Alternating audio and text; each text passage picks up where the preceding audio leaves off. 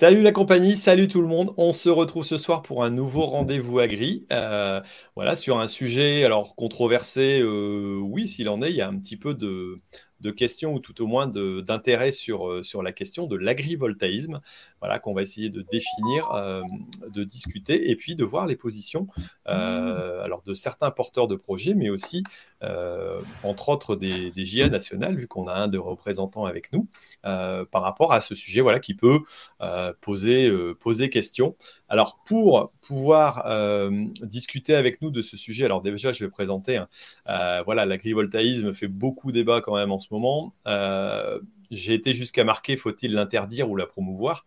Alors, le contexte énergétique pousse à développer les énergies renouvelables, mais certains craignent des dérives. Quel garde-fou doit-on mettre en place pour éviter que les terres perdent leurs usages agricoles par des projets uniquement orientés énergie, par exemple? On sait que certains promoteurs pourraient le pousser. Pour discuter avec nous ce soir, on a notre ami Jean-Baptiste Vervy. Salut Jean-Baptiste, ça va? Salut, le soleil brille dans la Marne.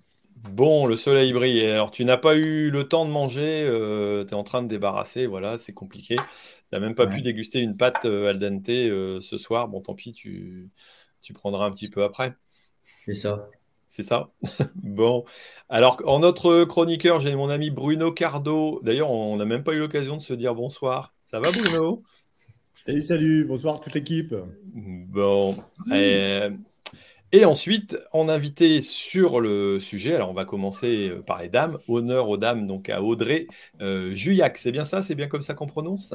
C'est ça, c'est bien comme ça. Bonjour. Bonjour Audrey. Alors donc tu es chef d'exploitation à Allon, ça se situe dans le Lot-et-Garonne si j'ai bien compris, en maraîchage diversifié et PPAM. Alors donnez-moi la définition de PPAM. Plante euh, à parfum aromatique, non c'est pas ça? Je, Non, j'ai euh, Plante euh, à parfum aromatique et médicinal. Et médicinal, voilà.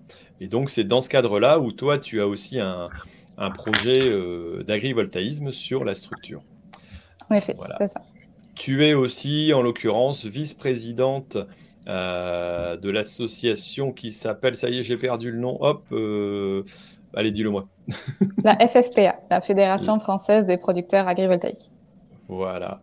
Alors, pour t'accompagner sur ce sujet, on a un autre vice-président qui n'est euh, n'est autre que notre ami Gilles Veka. Salut Gilles, comment vas-tu? Très bien, très bien. Euh, oui, alors c'est vrai que j'en ai pas encore beaucoup parlé sur mes vidéos, mais j'ai aussi un projet euh, d'agrivoltaïsme, on en parlera tout à l'heure, euh, et je suis vice-président aussi de la FFPA, comme Audrey. Voilà, et donc euh, notre ami Gilles qui sort du bois sur ce projet-là, qui va euh, pouvoir nous expliquer un petit peu ce que c'est. Euh, d'ailleurs, tu nous expliqueras aussi le nom, la bergerie d'Edmond, voilà, qui est le nom du projet, si j'ai bien compris, un petit peu tout à l'heure pour, pour l'introduction. Et puis, on a Julien Rouget. Bonjour Julien. Bonjour à tous. Voilà, alors toi, tu es aussi euh, agriculteur, tu es euh, euh, responsable photovoltaïque au niveau des, du, du, bureau des jeunes agriculteurs au national, c'est bien ça? Tout à fait. Et comme tu es en Charente-Maritime, secteur où où c'est un sujet qui est assez, euh, euh, assez prenant, bah tu as, tu as décidé de prendre un petit peu, euh, voilà, cette thématique-là au niveau au niveau des GIA. Tu es aussi viticulteur et éleveur bovin viande, c'est bien ça? Exactement. Et puis sujet prégnant en Charente-Maritime, mais aussi en Nouvelle-Aquitaine plus globalement. Oui, tout à fait. Voilà, Nouvelle-Aquitaine qu'on va aller visiter bientôt et on, a, on va d'ailleurs aller visiter pendant notre tour de France à la fin du mois euh, un projet photovoltaïque, si je ne me trompe pas. On doit avoir un sujet là-dessus, euh, d'agrivoltaïsme, pardon, euh, qui est intéressant. Alors euh, voilà, pour rappel, maintenant que j'ai pas oublié d'inviter, non, si je, ah ben voilà, voilà, je, me disais aussi, il doit y en manquer un parce qu'on en est, on a beaucoup de monde ce soir. Euh, on a Anthony Auboussier. Salut Anthony, ça va? Salut Thierry, salut tout le monde, ouais, ça va, merci. Alors toujours dans la Drôme, toujours arboriculteur. Exactement. Voilà. voilà. On t'avait rencontré. Aussi. Voilà, on t'avait rencontré euh, bah, lors du Tour de France euh, en tracteur. On avait pu visiter tes serres. Euh, donc, tu n'es pas très loin de chez notre ami Gaël. D'ailleurs, on avait fait un, petit saut après derrière. Et donc, comme tu l'as dit, toi, tu as une serre avec du photovoltaïque. Alors, je ne sais pas si on appelle ça de l'agrivoltaïsme aussi quand c'est une serre. Eh bien, si, si, si, c'est exactement de l'agrivoltaïsme en fait, parce que c'est une serre, euh, une serre euh, chapelle toute en verre. Et simplement, sur tous les pans sud de chaque chapelle, euh, il y a des panneaux photovoltaïques qui sont posés. Donc, il y a également une production euh, d'électricité avec ces, ces panneaux. Donc, euh, combiné avec un projet agricole euh, sous la serre, on peut parler d'agrivoltaïsme. Ok, bah on expliquera un peu plus aussi ton, j'allais dire ton projet et voir quel intérêt il a pour, euh, pour l'entreprise, pour l'exploitation. Euh, merci aussi à vous tous de nous suivre. Alors, il y a déjà un petit peu de monde sur les réseaux. Je vois qu'il y a déjà des messages. Alors, bonsoir à tout le monde. Il y a Roger, Eddy, euh, euh, Bezanne, euh, Christophe. euh, ah bah tiens, il y a JB aussi qui est sur les réseaux. C'est bien ça. On a même nos invités. Gabi, notre ami Gabi, Régis. Voilà, donc bah, n'hésitez pas à mettre vos remarques et puis vos petites questions sur le chat. S'il y a des questions intéressantes, on les reprendra peut-être en deuxième partie. Euh, mais voilà. Alors, pour vous rappeler, le rendez-vous agri, l'émission dans laquelle vous vous situez maintenant, c'est tout simplement une émission qui se passe en direct, à la fois sur YouTube, mais aussi sur Facebook, euh, que vous pouvez retrouver, bien entendu, en différé. Vous l'avez euh, là à 21h le lundi soir, Euh, mais vous pouvez la retrouver en différé, bien entendu, sur euh, les deux réseaux, hein, que ce soit Facebook ou YouTube, mais aussi la retrouver en podcast sur votre meilleure application de podcast pour écouter ça dans votre tracteur, dans votre voiture. Et si vous aimez, cette application, ou plutôt cette émission, n'hésitez pas à aller mettre une note sur iTunes, entre autres, voilà, sur votre application de podcast pour la faire connaître à d'autres personnes. Un petit 5 étoiles et puis un petit commentaire, ça fera toujours du bien. Voilà, allez, on rentre dans le vif du sujet. Alors, je voulais reprendre, euh, j'ai vu que la, fois dernière, euh, notre ami JB avait été chercher tout simplement la définition euh, dans le petit Robert, mais il n'avait pas trouvé grand-chose. J'imagine que dans le petit Robert agrivoltaïsme, on on va pas le retrouver. Par contre, notre ami chez Wikipédia le définit. Donc, c'est un système étagé qui associe une production d'électricité photovoltaïque et une production agricole en dessous de cette même surface. La coexistence des panneaux et des cultures implique un partage de la lumière entre ces deux types de production. Euh, plusieurs cultures peuvent bénéficier de ce procédé, notamment les productions de fruits. Ah bah voilà, on a un bon exemple ce soir. Euh, de même que certains élevages, volailles au, volailles au vin, on en a un autre. Voilà, euh, l'INRA, entre autres, a montré qu'en France et dans certains contextes, l'ombre apportée par les panneaux peut doubler la croissance de l'herbe, par exemple pour des herbivores. Euh, voilà, a priori, c'est un procédé qui est né aux alentours de- des années 80, euh, massivement utilisé au Japon, d'après ce que j'ai pu voir à partir de 2004, puis en Asie, puis en Europe. Je ne sais pas si vous aviez ces, informations-là, mais voilà, au moins, on, a un petit peu de, de définition. Alors, euh, je vais commencer peut-être en disant, voilà, bon, l'agrivoltaïsme, pourquoi ça suscite aussi euh, des questions? Bah, C'est tout simplement que l'agrivoltaïsme placé euh, sur des terres peut euh, peut-être faire concurrence à des cultures de production. Alors, je vais entamer avec Julien parce que, voilà, au niveau des GIA, vous avez pris une position voilà, qui, qui est a priori de, euh, de faire attention à ce qui doit être fait, si j'ai bien compris. Mais je te laisse la parole pour nous dire un petit peu quelle est la position euh, voilà, que, que vous avez pris au niveau des GIA afin de, de pouvoir en débattre après avec nos invités. Alors, juste pour rappeler déjà que ça fait plusieurs années euh, qu'on travaille sur le sujet de l'agrivoltaïsme et qu'on s'attache déjà à une chose, c'est à le définir et à partager la définition. Parce qu'on parle tous d'agrivoltaïsme et je pense que ce soir, on va pouvoir le voir, on ne met pas tous la même chose derrière ce terme. Et en l'occurrence, euh, le petit Larousse, Wikipédia ou ce qu'on veut, c'est compliqué. On a aussi une définition qui fait référence, nous, dans la profession et qui fait référence aussi dans les discussions qu'on peut avoir euh, en termes de projet de loi ou même avec des énergéticiens, c'est la définition de l'ADEME euh, qui parle, qui reprend des termes assez similaires à ceux que vous avez évoqués, mais qui insiste euh, sur deux points essentiels. C'est le fait que la production agricole reste le premier enjeu euh, de la surface euh, concernée, que la production agricole ne doit pas être détériorée ni en quantité ni en qualité, et que la production d'énergie, qui est secondaire, doit apporter un service à la production agricole qui est associée, ce qui déjà pose, un cadre qui nous satisfait bien en termes d'agrivoltaïsme, parce qu'on a remarqué trop souvent que quand on parlait d'agrivoltaïsme, on l'utilisait à la fois pour un système qui apportait quelque chose à l'agriculture et à la fois pour simplement des panneaux qui étaient utilisés sur terre agricole pour produire de l'énergie et on utilisait euh, trop facilement ce terme d'agrivoltaïsme. Donc on s'est dit, il faut qu'on avance sur une définition claire, qu'on caractérise les choses et qu'on sache de quoi on parle.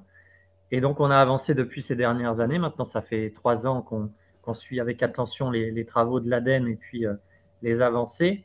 Euh, et aujourd'hui, on s'est rendu compte que finalement, sous couvert euh, de la crise énergétique et puis du conflit russo-ukrainien, eh ben, on a une volonté du gouvernement, notamment, mais pas que, de vouloir avancer beaucoup plus vite, beaucoup plus vite sur la production de photovoltaïque et production de photovoltaïque, notamment sur terre agricole, sans préciser agrivoltaïsme ou pas, d'ailleurs, au passage. Et donc, dans ce contexte-là, on a bien senti qu'il y avait une accélération euh, voulue par le président de la République, une accélération massive. D'ailleurs, dans ses propos, il disait que ce qu'on fait aujourd'hui en deux ans, il faudra le faire en deux mois demain. Bon, je ne juge pas le, le laps de temps, mais vous aurez compris l'idée. Il faut aller plus vite, en faire beaucoup plus et à moindre coût. Et à moindre coût, ça veut dire au sol, sur terre agricole. Eh bien, clairement, euh, ça ne nous satisfait pas. Et c'est pour ça qu'on a pris une position plus dure que celle qu'on avait euh, euh, ces dernières semaines. On a un peu durci le ton en se disant que, en l'état actuel des choses, il fallait un moratoire sur l'agrivoltaïsme et on maintenait notre position qui était ferme et définitive quant à notre volonté de ne pas avoir de photovoltaïque au sol de manière pure et dure, sans association d'agriculture.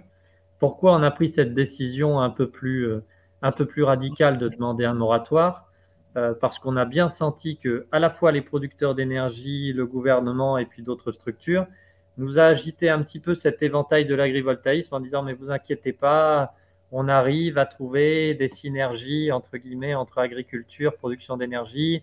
On a quelques résultats par-ci, par-là. Il y a une entreprise là qui a réussi à faire ci, à faire ça. Et quand on demande les rapports détaillés, écrits, chiffrés, comparés avec des parcelles euh, voisine commune, bah, tout d'un coup, il n'y a plus personne. Puis quand on demande de, faire une définition claire de l'agrivoltaïsme et puis d'avoir des décrets d'application euh, valables sur l'ensemble du territoire, pareil, il n'y a plus personne. Donc on s'est dit là, stop, stop, c'est pas la peine de, de vouloir développer l'agrivoltaïsme si en fait on n'a personne réuni autour de la table pour se mettre d'accord sur une définition et sur des prérequis qui nous permettent d'appliquer cette définition. Donc on a dit, en l'état actuel des choses, stop. Voilà alors, Ok, donc euh, bah, tout à l'heure euh, avec Anthony, on disait justement que bah, le PPE, donc le plan euh, prévisionnel au niveau des énergies pour 2030, devait quasiment doubler sa capacité en production. Donc, ce qui veut dire que oui, bah, le gouvernement est certainement, alors la crise énergétique actuelle ne va pas arranger les choses, va pousser à faire des choses. Donc, vous, votre crainte, c'est de voir pousser, euh, j'allais dire, des panneaux euh, sur pied euh, un peu à droite à gauche. J'imagine que l'idée, c'est de dire que moi, par exemple, dans ma région qui est plutôt productive, si demain on commence à mettre ça et que ça nuit à la production agricole, que ça diminue le rendement, pour vous, c'est clairement quelque chose de négatif parce que le côté agricole doit rester supérieur. Alors, je vois, il y a François qui met un commentaire en disant dans l'agrivoltaïsme, le revenu de l'agriculteur doit provenir en premier lieu de l'activité agricole et non de l'énergie. Alors, euh, c'est une remarque intéressante qui va un petit peu dans le sens, c'est ça que vous voulez euh, quelque part éviter? Alors, je serais très prudent sur les questions de revenus, parce qu'en fonction euh, de l'activité agricole présente sur la parcelle en question, on a, on le sait bien en agriculture, des niveaux de revenus qui fluctuent énormément, déjà d'une année sur l'autre et entre productions aussi. Donc, sur cette question revenus, je serais très prudent, mais en tout cas, c'est ce que je disais tout à l'heure la production agricole doit rester prioritaire dans la conception du projet, mais surtout dans le pilotage au, final, au quotidien. C'est surtout ça qui est, qui est important. C'est pas de se dire à l'instant T, au moment où on fait le projet, tiens, bon, visiblement, à l'instant T, ça ne nuit pas à la production agricole. Non, il faut être capable de penser sur les 10, 15, 20 ans euh, qui vont se poursuivre, comment je fais en sorte que la production agricole reste prioritaire? Et dans cet esprit-là, aussi si je change euh, de culture, d'élevage ou autre. Parce que là, aujourd'hui, à l'instant T, on sait qu'on fait par exemple du blé sur une parcelle. Qu'est-ce qu'on fera dans 15 ans sur cette parcelle? On n'en sait rien. Donc il faut vraiment que la production agricole reste prioritaire. Et pour répondre à votre question sur de quoi on a peur, ben, il y a vraiment deux sujets. On a peur que l'agrivoltaïsme soit mal défini et que finalement on s'en serve un petit peu comme aujourd'hui de, de prétexte à monter des panneaux. Et on a surtout peur que finalement, cet éventail de l'agrivoltaïsme représente seulement quelques hectares ou quelques centaines d'hectares pour ceux qui pourront en bénéficier et que derrière, on ait des milliers, voire des dizaines de milliers de photovoltaïques au sol, pur et dur, sans parler d'agrivoltaïsme, parce que finalement, c'est ces panneaux au sol qui coûtent le moins cher, euh, qui permettent d'avoir une électricité à bas coût, rapidement, et qui nous permettront euh, d'atteindre potentiellement, en tout cas selon les dires du gouvernement, une indépendance énergétique euh, dans les années qui viennent. Donc voilà, on a, ces deux craintes-là, sur l'agrivoltaïsme et sur qu'est-ce qui se cache derrière cet éventail de l'agrivoltaïsme derrière. Ok, allez, on va rentrer un petit peu dans le vif du, sujet avec des, exemples concrets. Euh, Gilles, tu as euh, un exemple concret de, projet euh, qui fait que quelque part, tu penses pouvoir redynamiser un peu l'exploitation, la pérenniser même, si j'ai bien compris, grâce à une installation sur une partie des terres qui sont des terres très pauvres que vous cultivez ou que vous laissez en jachère actuellement, tellement elles sont, elles sont compliquées, si j'ai bien compris. Mmh. Alors, sur une partie, oui. Alors, en fait, euh, bah, c'est vrai que c'est un projet, euh, ça fait à peu près deux ans qu'on est en train de travailler dessus. Euh, c'est un projet à plusieurs agriculteurs. On est sept agriculteurs dans, dans, ce projet-là, donc un projet collectif. et puis, on était parti d'un constat, enfin de plusieurs constats d'ailleurs, le premier constat, c'est qu'on avait une partie de nos terres qu'on sous-exploitait, entre guillemets, euh, en jachère ou qui étaient euh, peu valorisées euh, et qui, il y a 20 à 30 ans, étaient valorisées justement par de l'élevage parce qu'on est en zone intermédiaire, voilà, avec des faibles potentiels. On est tous partis en céréalier depuis 20-30 ans. Bah, voilà, nos parents ont fait, ont fait la bascule d'arrêter l'élevage. Euh, et là, on arrive un petit peu au bout de, notre système céréalier euh, euh, en zone intermédiaire où on a des problèmes, bah, que ce soit de réglage, de, rentabilité aussi sur une partie des parcelles. Et donc, bah, on se posait la question comment réussir à remettre de l'élevage, euh, à essayer, moi je suis aussi en agriculture de conservation, essayer de valoriser nos couverts, tout ça. Et donc il y a deux ans, euh, en 2020, après la récolte 2020 qui a été un peu mauvaise, euh, enfin même très mauvaise dans notre secteur, ben, on s'est posé la question de se regrouper et de monter justement ce projet d'élevage qu'on avait un petit peu en, en, réflexion, de le monter à plusieurs et de le coupler avec justement du photovoltaïque. Alors, l'objectif euh, de, ce projet-là, euh, c'est justement euh, d'utiliser la partie énergie, la partie photovoltaïque, pour pouvoir relancer une nouvelle production, une nouvelle, bah, une nouvelle valorisation de nos terres. donc, on a, on a un petit peu dessiné justement quelles étaient nos, les terres un petit peu moins bonnes qu'on allait pouvoir euh, mettre dans ce projet euh, et avec l'objectif euh, bah, de d'installer un jeune, donc qui est actuellement notre salarié qu'on a en CUMA, Samuel, et qui, bah, lui, est passionné d'élevage. Il, il, a fait quasiment toute sa, euh, il a fait du service de remplacement pendant plus d'une dizaine d'années dans des, dans des élevages, dans tout ça. Il n'a jamais réussi à s'installer parce qu'il était complètement hors cadre familial et il ne trouvait pas de, ferme. Donc là, l'objectif, ça va être euh, aussi de, pouvoir l'installer, de pouvoir conforter son installation euh, grâce à cette partie bah, ovine photovoltaïque.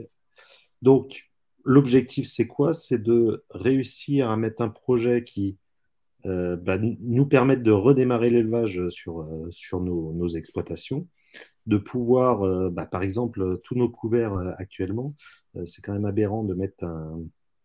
Sur, sur les sept exploitations, on a entre 200 et 300 hectares de couverts. C'est quand même dommage de, de passer avec avec un broyeur tous les ans pour euh, détruire les couverts, alors que euh, si on mettait une troupe de moutons euh, dans ces couverts à l'automne, bah, ça fertilise, ça remet de nouvelles bactéries qu'on peut pas avoir. Enfin, c'est que du plus au niveau de, nos exploitations. Mais dans ce cas-là, il faut, faire de la méthanisation pour utiliser les couverts. non, le... une troupe de moutons est beaucoup plus intéressante parce que la méthanisation, tu l'enlèves que le mouton, il remet. Il remet sur place. donc, il y, a aussi d'autres avantages. la barre de coco et les pondeurs en direct. Tu peux manger le mouton aussi. Le C'est pas mal aussi. c'est pas mal. une bonne petite côte d'agneau, c'est quand même pas mal. bon, j'y vais. Ok. J'imagine, Julien, que par rapport à ce type de projet, euh, c'est pas pas là-dessus que vous que vous voulez vous battre. C'est euh, s'il y a une installation en plus d'un agriculteur, forcément, euh, je pense que c'est positif. J'imagine que c'est bien contre entre guillemets. J'allais dire, allez, la génération qui va sortir peut-être bientôt voilà, de son exploitation en disant, bah, tiens, moi je vais garer une partie de mes terres avec, avec des panneaux, je vais me faire un peu de blé et puis hop, je vais avoir ma retraite d'assuré pour compenser peut-être le peu de retraite que j'ai à côté, mais ça c'est un autre problème.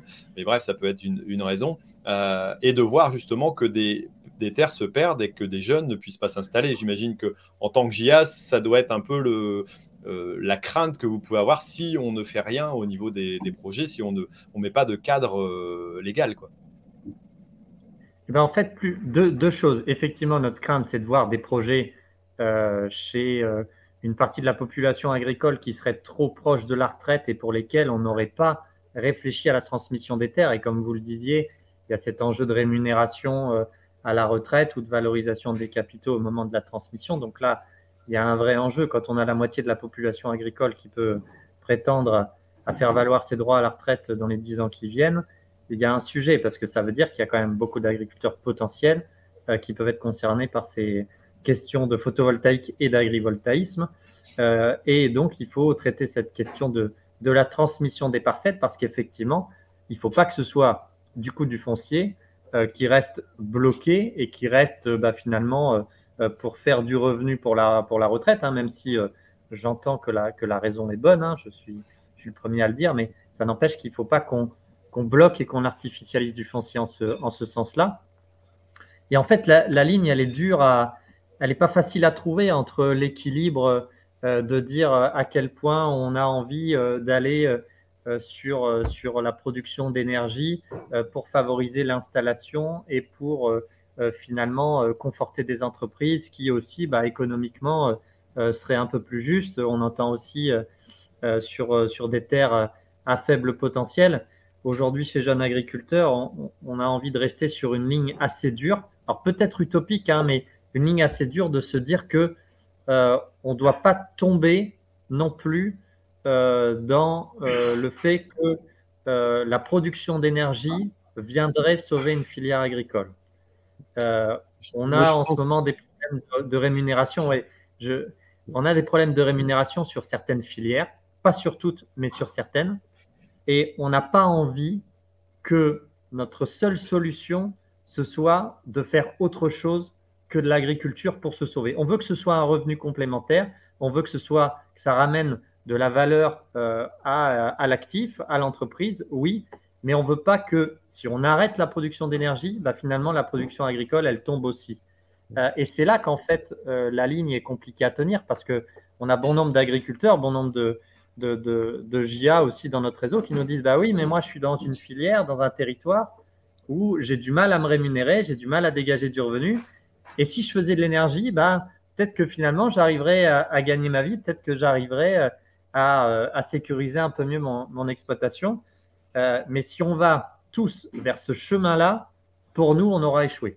Voilà, il faut on se le dit comme on le pense. Pour nous, on aura échoué parce que si maintenir l'activité agricole, c'est conditionné à avoir de la production d'énergie et qu'on n'est pas capable de faire autrement pour maintenir son activité et vivre décemment, eh ben, on aura raté notre, notre travail, on aura raté notre enjeu.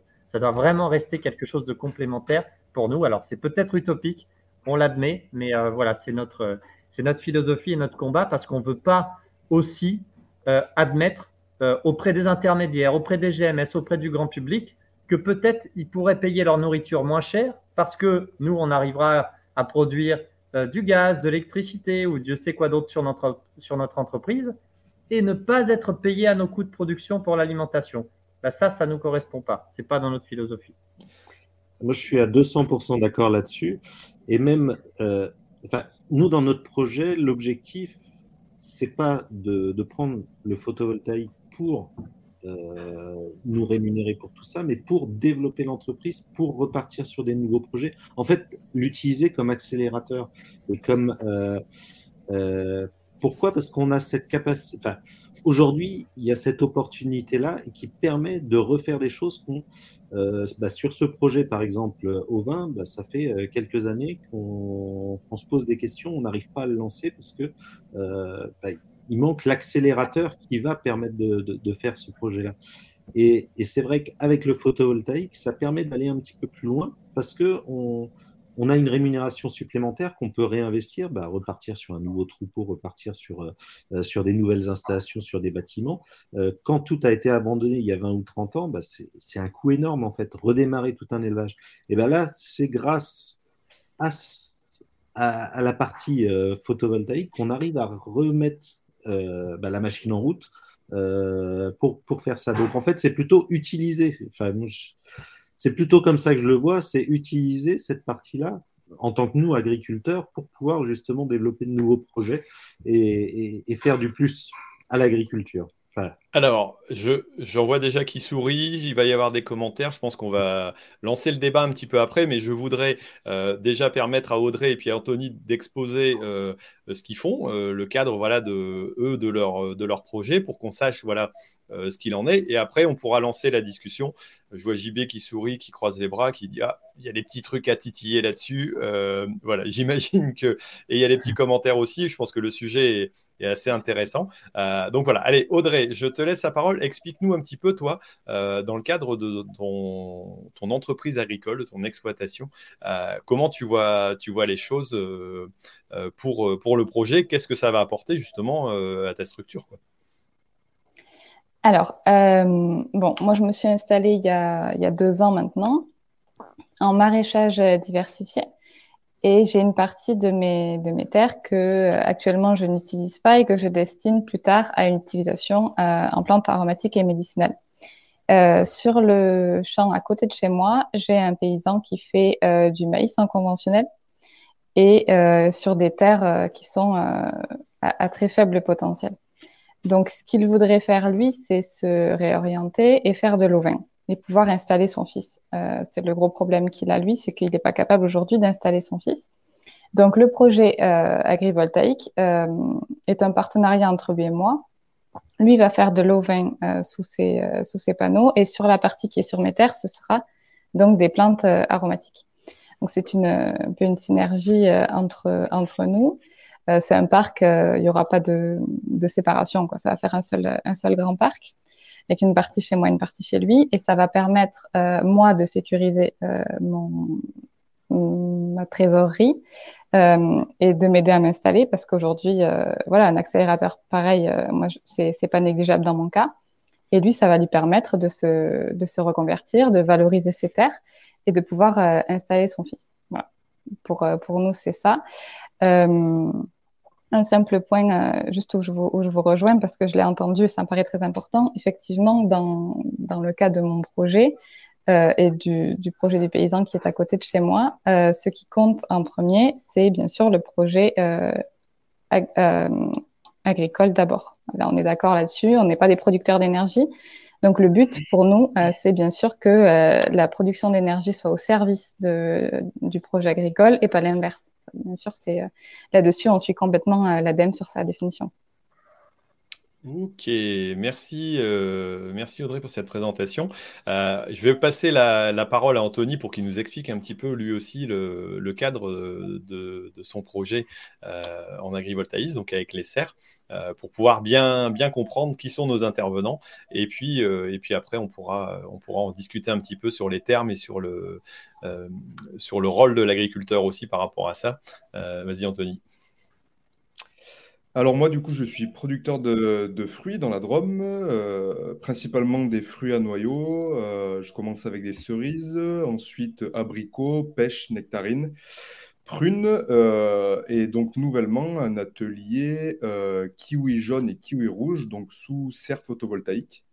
Donc moi, sur mon exploitation, c'est un projet que j'ai lancé il y a déjà plusieurs années, qui a mis un petit peu de temps à, démarrer, et les serres ont vu jour en 2020. Euh, donc sur une surface de 2 hectares et demi. Donc là, c'est des grandes serres qui font plus de 5 mètres de haut, qui sont totalement en verre. Et c'est une multitude de, serres chapelles. Donc on a des toitures comme ça qui se succèdent les unes à côté des autres. Et, euh, donc, comme je le disais tout à l'heure, tous les pans sud de, chacune des chapelles sont recouverts de, panneaux photovoltaïques pour la production euh, énergétique et tous les pans nord sont, sont, sont en verre, en vitre transparente pour faire rentrer la luminosité et permettre d'avoir une culture en dessous. Ce qui veut dire qu'il y a de l'ombre partout, donc rien ne peut pousser dans ces serres. Si je poussais le bouchon. tu vois, en fait, tu as la chapelle comme ça et tu as les panneaux photovoltaïques uniquement sur les pans sud. C'est-à-dire que tous les pans nord sont euh, en parois vitrées, donc totalement transparentes, ce qui permet de faire entrer la, luminosité. Euh, et moi, le positionnement de la serre euh, est, de telle sorte qu'en fait, le soleil balaye la serre toute la journée de l'est à ouest. Donc en fait, j'ai des bandes d'ombrage créées par les panneaux en toiture qui se déplacent toute la journée. Donc c'est-à-dire que la plante qui se trouve dessous, à un moment ou un autre de la journée, sera un moment à l'ombre et un moment au soleil. Donc euh, ça permet sa croissance et, sa culture. Est-ce que euh, c'est valable pour tout type de plante ou est-ce que c'est plus justement plus adapté? Tu as choisi le, kiwi, plus adapté à des plantes qui euh, nécessitent un peu moins de luminosité peut-être ou justement de ne pas subir forcément des trop grandes, euh, trop grandes températures? Parce que j'imagine que ça baisse aussi la température de la serre par rapport à une serre classique. Ouais, donc en fait, vraiment sous la serre, il y a, un microclimat qui est, qui est créé. Donc euh, tout n'est pas faisable, on ne peut pas faire n'importe quelle culture sous la serre. Donc là, il faut bien être vigilant, bien préparer son projet en amont. Euh, pour justement implanter euh, les, bonnes productions. Euh, surtout quand on se lance dans des productions pérennes qui mettent plusieurs années à rentrer en production et qui, une fois en place, vont être, vont être en culture pour 20, 30 ans, peut-être même plus. Donc là-dessus, c'est à, à, bien réfléchir. Moi, au tout départ du projet, le, le, but pour moi, c'était d'arriver à faire de la culture de cerises sous serre. Euh, pour différentes raisons, notamment euh, la pression euh, liée aux bioagresseurs qu'on peut avoir dans un verger à, ciel ouvert, avec un principal ravageur qui s'appelle la, Drosophila suzuki. C'est une toute petite mouche qui vient pondre ses œufs dans les, dans les cerises et, et contre laquelle on n'arrive pas à lutter. il y avait des matières actives avec des produits phytosanitaires qui étaient efficaces qui nous ont été retirés. Euh, aujourd'hui, euh, les, seules molécules que l'on a le droit d'utiliser sont très peu efficaces. Euh, donc, il y a plusieurs, plusieurs possibilités d'arriver à faire des cultures de cerises encore à, l'extérieur, mais c'est très onéreux. Ça des filets anti-insectes tout autour des arbres ou autour du, verger. Enfin, ça devient très compliqué. Donc, moi, je me suis dit, si tu arrives à faire de la culture de cerises sous serre, donc les ravageurs ne peuvent pas pénétrer comme ils veulent dans la serre. Euh, ça peut le faire. Et puis, euh, avant de me lancer euh, là-dedans, je me suis quand même renseigné auprès de différents ingénieurs de l'INRAE, du CTIFL, etc. Et tous m'ont mis quand même le haut là et m'ont dit bah déjà, on n'a aucun recul sur une culture de cerisier sous serre photovoltaïque. C'est quelque chose qui n'existe pas. le microclimat, justement, créé par la serre, donc à savoir moins d'heures de froid en hiver, euh, des coups de chaud possibles en été euh, et l'ombrage, le manque de luminosité créé par les panneaux, ils m'ont tous dit ça paraît très très risqué, surtout sur une culture de, cerisier où euh, la mise à fruits est relativement longue, il faut attendre entre 5 et 7 ans avant de récolter les premiers fruits. Donc j'ai dit allez planter 2 hectares de cerisier pour se rendre compte au bout de la cinquième année que ça ne marche pas, c'est pas la peine. Donc après ça, j'ai continué à approfondir mes, j'ai continué à approfondir mes, mes, recherches et je me suis aperçu que encore un peu de patience que la culture du kiwi, que la culture du kiwi eh ben, pouvait s'adapter assez facilement euh, sous serre photovoltaïque, parce qu'à l'état naturel, le kiwi est une plante de, sous-bois qui aime, qui aime l'ombrage. Euh, et en plus de ça, il y avait déjà des antécédents, il y avait déjà des producteurs qui avaient essayé de faire de la culture de kiwi euh, sous photovoltaïque, et ça fonctionnait très bien. Donc, je suis parti sur ce projet-là. Donc, deux hectares de kiwi en plantation, une partie de kiwi jaune une partie de kiwi, de kiwi rouge. Alors pourquoi ces kiwis à chair colorée?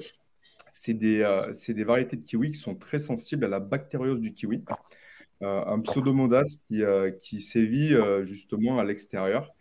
Les deux principaux vecteurs de cette maladie, la bactériose, sont le vent, qui va venir casser les branches du kiwi, Euh, donc le kiwi, c'est une liane, hein, c'est un bois vraiment très, très tendre et très, très fragile. Donc le vent va venir casser ses branches ou créer du moins des micro-fissures dans le bois. Et ensuite, euh, l'hygrométrie apportée euh, notamment avec la pluie ou la rosée du matin vient faire proliférer un petit peu toutes ces bactéries. Donc la culture à ciel ouvert de ces variétés de kiwi-là, jaune et rouge, est complètement impossible. Donc d'où le réel intérêt pour moi d'avoir ce type de serre pour pouvoir arriver à produire des, kiwis euh, à chair colorée. J'ai aussi une petite partie de maraîchage sur la serre, 3000 m2, euh, où je fais euh, durant l'été tous les légumes à, ratatouille.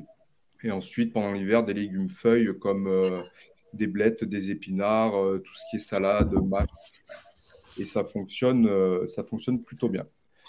Parce qu'on était passé chez toi, on avait vu, euh, d'ailleurs, tu avais déjà les, légumes à ratatouille qui étaient en place. Hein, euh, euh, tu as, dû adapter un petit peu les variétés par rapport à ce, type de production avec, avec un peu plus d'ombre que, que dans une serre classique? Non, pour la partie maraîchage, je n'ai pas adapté les variétés. Moi, vraiment, mon critère principal, étant donné que c'est destiné uniquement à la, à la vente directe, c'est la qualité gustative du, du, produit. Donc là, pour ce qui est des tomates, par exemple, je suis vraiment que sur des variétés anciennes, donc des types cœur de bœuf, euh, marmande, noir de Crimée, tomates euh, jaunes, ananas, etc. Euh, mais ce que j'ai pu constater pour, pour la partie maraîchage et notamment les tomates, c'est qu'il n'y a pas de variété plus adaptée que d'autres. j'ai pu comparer la production de tomates avec des voisins qui en produisent sous serre tunnel en plastique. Il y a une légère baisse de rendement. J'arrive entre 80 et 90% des rendements que peuvent faire mes, mes voisins. Voilà. Euh, pour rebondir un petit peu aussi sur tout ce qui a été dit auparavant, donc euh, moi, avec la serre photovoltaïque, je ne bénéficie d'aucun loyer, c'est-à-dire que je ne retire pas de revenus liés à la production d'électricité. Euh, comment ça fonctionne? Donc en fait, j'ai signé un bail amphithéotique avec la société qui a monté la serre, un bail qui, qui court sur une durée de 30 ans. C'est-à-dire que moi, je reste propriétaire du sol, de mon terrain, les investisseurs, la société qui a monté la serre est propriétaire de l'intégralité de la structure et des panneaux pendant 30 ans. Voilà. Et au bout de 30 ans, je deviens propriétaire de, la totalité. De l'ensemble. Euh, moi, j'y trouve euh, clairement mon intérêt parce que, comme je vous le disais, je peux faire euh, une production de kiwi qui n'est pas possible à l'extérieur. J'ai ma production, que ce soit les kiwis ou le maraîchage, qui est protégé des aléas climatiques. Donc, pas de pluie sous la serre, pas de vent sous la serre. Euh, pas de grêle sous la serre. Euh, moi, je suis dans un secteur, la Drôme, où on est euh, très soumis à la grêle. Et puis, voilà, vraiment, si on n'a pas de verger couvert par des filets anti-grêle, ça devient très compliqué d'avoir une production. Enfin, voilà, on est vraiment protégé contre tous les, aléas climatiques. en plus de ça, j'ai pas eu d'investissement sur la serre. Donc là, une serre comme celle-ci de 2 hectares et demi, c'est un investissement quand même qui avoisine les 3 millions d'euros. Donc euh, voilà, c'est une... j'aurais pas eu la capacité d'investissement euh, pour, euh, pour m'offrir ce genre de, de, serre. Donc là, ça ne me coûte rien du tout, c'est-à-dire rien du tout. C'est même du terrassement jusqu'à la dernière vitre qui a été posée. Ça ne m'a rien coûté. Voilà. Et moi, ce que j'aime aussi avant tout mettre en avant, contre justement certains détracteurs liés à, à, l'artificialisation des terres agricoles euh, avec euh, des projets de production énergétique, euh, photovoltaïque, etc. C'est que moi, sur mon terrain, le sol a une double utilité. La première, via la culture d'une denrée alimentaire sur la terre, donc la terre nourricière, et ensuite sur le même espace, une production énergétique qui se trouve en altitude. C'est-à-dire que le, le, même mètre carré chez moi a deux utilités. La première, nourricière, la deuxième, euh, production d'énergie. Donc, euh, donc vraiment, moi, je suis pour à 100% ce genre de projet. Encore faut-il que le projet agricole lié à ça soit, euh, soit béton, quoi, qu'il y ait un réel projet agricole d'une production alimentaire derrière. Je prends pour exemple dans la Drôme des, des, des, des serres les mêmes que les miennes, qui ont vu jour dans les années 2010. Donc en 2010, le prix de revente de l'électricité et de l'énergie était beaucoup plus élevé qu'actuellement. En 2010, ça se trouvait aux alentours de 60 centimes du kilowattheure. Euh, c'était aidé par l'État, hein, c'était volontaire. Euh, voilà, ceux qui ont souscrit. le prix aujourd'hui a quasiment été divisé par 10, donc c'est plus pareil. À l'époque, quand les prix étaient très hauts, l'intégralité de la structure était financée par la société qui investissait. Il y avait en plus de ça un loyer qui était reversé aux producteurs. si bien que dans la Drôme, il y a des projets qui ont vu le jour. Aujourd'hui, les serres sont vides. C'est-à-dire que les serres ont été montées sur des hectares et des hectares. Il n'y a jamais eu la moindre culture dessous. Donc ça, effectivement, ça nous sert de, jurisprudence. Aujourd'hui, c'est ce qui vient desservir euh, tous les projets euh, très sérieux qu'il peut y avoir euh, aujourd'hui. Donc oui, moi, à fond derrière ce genre de projet, avec vraiment un regard, la DDT doit avoir un réel regard sur chaque projet agricole lié à l'agriculture qu'il doit y avoir derrière. Euh, ok, alors euh, bah, l'introduction est bien faite, elle a déjà duré 40 minutes, donc à mon avis le sujet va être long parce que c'est ça, le mérite, mais c'est bien, ça, ça, met à discussion aussi, je vois pas mal de remarques un peu diverses et variées sur les, sur les réseaux. Alors moi je vais en profiter pour faire ma petite pause partenaire tout de suite avant de lancer le débat, parce qu'après je pense que j'aurai plus l'occasion, on va plus me laisser la parole j'ai l'impression. Euh, donc voilà, deux, deux, partenaires à présenter ce soir, Ternet comme d'habitude qui présente donc tout simplement le rendez-vous agri, l'émission que vous êtes en train d'écouter. Euh, et donc, il fait un petit article. Donc voilà, je, les remercie et je les cite à chaque fois euh, pour cet échange de, de, bons procédés. Et puis un second, alors je vais vous partager mon écran si j'y arrive normalement. Euh, hop, partager l'écran, voilà, c'est ça, écran numéro 1, partager, c'est parti. Voilà, tout simplement mon écran pour, partager Calicible. Donc il y a la démarche qui est mise en place par, euh, par Syngenta pour euh, essayer de limiter l'usage des prosulfocarbes, entre autres, à cette période-ci. Vous avez pu le voir peut-être dans le précédent épisode et dans un, une, de mes, une de mes vidéos, tout simplement pour essayer de faire attention et de pouvoir garder cette matière active dont on a besoin aussi à l'automne pour les désherbages des céréales et éviter d'aller les mettre sur les cultures non cibles. Donc voilà, vous allez sur le site, vous tapez Calicip sur votre moteur de recherche, vous allez sur accès rapide.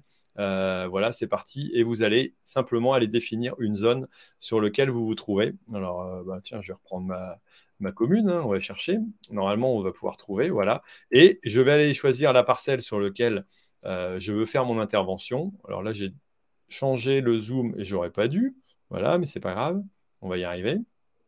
Bon, tout simplement, vous allez fixer sur, euh, euh, sur la parcelle qui est concernée et vous allez pouvoir aller tout simplement voir si euh, on vous déconseille ou on vous interdit l'utilisation, vu que c'est un usage réglementé. voilà, et vous trouvez simplement en trois clics si vous pouvez ou pas intervenir avec ce produit-là. Donc voilà, utilisez tout simplement ce, j'allais dire, ce, modèle et ce, fonctionnement pour pouvoir éviter de, perdre encore des produits. On sait qu'on on en a de temps en temps qui sont, euh, euh, qui sont perdus à cause de ça. Donc voilà, arrêtez le partage. Ça y est, c'est parti, la minute est finie.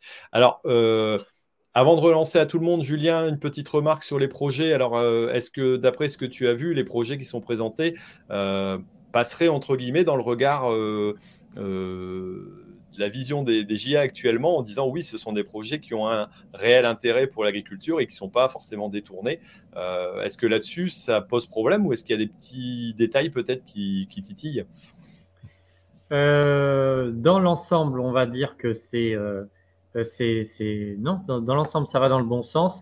Après, si on va chercher le détail, on va dire pour ouvrir le débat, effectivement, la question des serres, si je reprends à l'envers, c'est vraiment quelque chose qui a un peu échaudé tout le monde parce que on a tous, en tout cas en Nouvelle-Aquitaine, nous on en a pas mal, justement de serres qui ont été montées photovoltaïques où il n'y a jamais eu de production agricole dessous. Ce que euh, Tony a expliqué tout à l'heure, voilà, euh, peut-être à, la belle, époque, entre guillemets. mais même pas que à la belle époque, un petit peu plus récemment euh, aussi, mais c'est parti de là, effectivement, et ça, donc du coup, ça fait vraiment, ça fait vraiment mauvaise presse. Euh, mais euh, mais euh, il a dit quelque chose de très intéressant quand même, c'est qu'il avait fallu adapter quand même une partie du projet agricole et qu'on ne pouvait pas cultiver mmh. ce que l'on voulait quand même sous les panneaux. Alors même si aujourd'hui, pour avoir discuté avec pas mal de concepteurs de technologies, on arrive sur des technologies sur serre qui sont pilotables et qui sont, je pense, encore plus à même de pouvoir choisir tel type de culture euh, euh, sous, la serre. mais voilà, si je titille un peu, c'est vrai que plus la technologie est pilotable pour s'adapter en termes de luminosité, en termes de pluviométrie, pour s'adapter à, à, la production agricole, plus on se rapproche de ce qui est en train d'être voté en termes de définition de l'agrivoltaïsme. voilà, si je titille un peu, j'irai jusque-là. Quoi. D'accord. Après, euh, j'allais dire dans les remarques, euh, alors on disait l'utilité. Alors je voyais dans les dans les différentes euh, dans les différents commentaires aussi. il faut quand même rappeler que l'agriculteur certes, n'a peut-être pas vocation à être producteur d'énergie en premier, mais euh, si on prend tout simplement l'énergie que produisaient les agriculteurs à l'époque où il y avait des chevaux, euh, il y a 25 ou 30% de la production agricole qui passait dans l'alimentation animale, simplement pour l'attraction par les bœufs, par les chevaux. Euh, on a toujours été, même au début de l'agriculture, des producteurs d'énergie, peut-être pas en exportant, et encore euh, je pense qu'on a produit de la laine, on a produit de l'aliment. Euh, c'est beaucoup plus facile de passer à la limite euh, un champ de maïs ou un champ de cive dans une méthanisation que de mettre des panneaux, alors que la destination va finir en électricité chez un habitant. Quoi. la réversibilité. La réversibilité, la différence, elle est là. D'accord. Tous les producteurs d'énergie le disent. Vous ne ferez jamais, jamais enlever un panneau là où il aura été monté que ce soit dans 20 ans, dans 30 ans ou dans 50 ans. On aura tiré les lignes, on aura mis les transformateurs, on aura fait tout ce qu'il faut pour être capable de produire de l'énergie. Jamais les projets ne seront réversibles malgré toute la bonne volonté qu'on peut y mettre. Et c'est là la différence avec ce que vous étiez en train d'évoquer euh, sur un autre sujet qui peut être aussi touchy, sur euh, la production euh, de gaz via méthanisation, mais ce n'est pas le sujet du jour. Mais voilà, voilà un peu la différence. Et ce qui nous importe aussi, c'est cette question de, réversibilité. Et, je, citerai juste un chiffre 250 mètres carrés. 250 mètres carrés, c'est la surface de toiture qui serait nécessaire euh, pour euh, réaliser la programmation pluriannuelle de l'énergie. 250 mètres carrés de bâtiments chez tous les agriculteurs. Alors tous les agriculteurs ne peuvent pas le faire, mais beaucoup d'entre eux peuvent faire bien plus que 250 mètres carrés. Pourquoi on va au sol? Parce que c'est plus simple et que ça coûte moins cher. C'est un vrai choix de société en fait. Hein. C'est un vrai choix, passez-moi l'expression, mais c'est un vrai choix de pognon en fait. Qu'est-ce qu'on veut? Est-ce qu'on veut choisir la facilité et produire de l'énergie à bas coût et où du coup, si on part dans cette stratégie, bah, il faut que les agriculteurs puissent en bénéficier? Ou est-ce qu'on profite des terres qui sont déjà artificialisées? C'est un choix politique aussi. Ok, alors ça a, été, ça a été mentionné aussi dans les commentaires, hein, il, y a, il, y a, des auditeurs qui l'ont mentionné. Allez, j'attends les réactions, je vous laisse, euh, je lâche les chevaux. Gilles est, chaud bouillant, j'ai l'impression. oui. Non, mais euh, c'est vrai que c'est une question. Euh, moi, personnellement, j'ai commencé à faire sur, sur les toits, j'ai fait un toit chez moi et après on a fait à la Cuma. et ce serait la logique, il faudrait que toutes les entreprises le fassent, il faudrait que tous les agriculteurs le fassent, ce serait l'idéal. Il faut déjà commencer par là, ça on est à 200 100% d'accord. Maintenant, euh, là sur mon toit, à côté, euh, l'achat du, bah, justement de, l'électricité, euh, moi je, revends à 13 centimes. On a comme Thierry qui revend à 60 centimes. parce que c'était les premiers, non mais c'était les premiers qui ont été faits. C'est ceux qui ont pris des risques à l'époque, voilà, bon, puis c'est tout, c'est un état. C'est tout à fait logique. Et là, on doit être à 11 centimes, je crois, pour, pour les nouveaux projets, j'ai plus exactement en tête. Là, nous, l'objectif euh, sur le, sur le parc, euh, c'est qu'on soit au prix du nucléaire, donc on soit euh, à 4 centimes au lieu de 11. Parce que bah, c'est vrai que en tant que en tant qu'acheteur aussi d'électricité, actuellement, bah, il faut qu'on réussisse à, être sur des coûts les plus bas possibles. Parce qu'actuellement, bah, ce qu'on a fait sur les, sur les bâtiments, sur tout ça, c'est un coût beaucoup plus élevé aussi. Donc, euh, il faut qu'on réussisse à être sur une production d'énergie bah, qui soit euh, la moins chère possible aussi. Si derrière, on n'a pas de. On arrive à produire plus ou même de manière équivalente en agricole en dessous, bah, on est gagnant. Euh, c'est ce qu'il faut réussir à, faire. et, je pense que c'est ça l'enjeu pour demain, c'est de réussir à pouvoir faire bah, deux choses à la fois sur une même surface. Et une production à bas coût euh, d'énergie et euh, une production agricole qui soit, qui soit bien présente et qui soit réelle.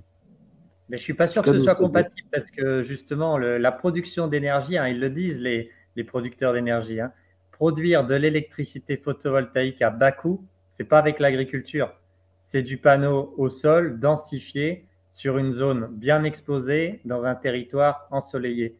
Ça, c'est du photovoltaïque à bas coût et dans leur bouche. Hein, dans leur bouche. C'est pas avec l'agriculture qu'ils feront à bas coût. Eh ben, non, mais justement, c'est ce, ce qu'il va falloir réussir à faire. Alors, euh, nous, aujourd'hui, sur notre projet, clairement, c'est vraiment ce qu'on va réussir à faire.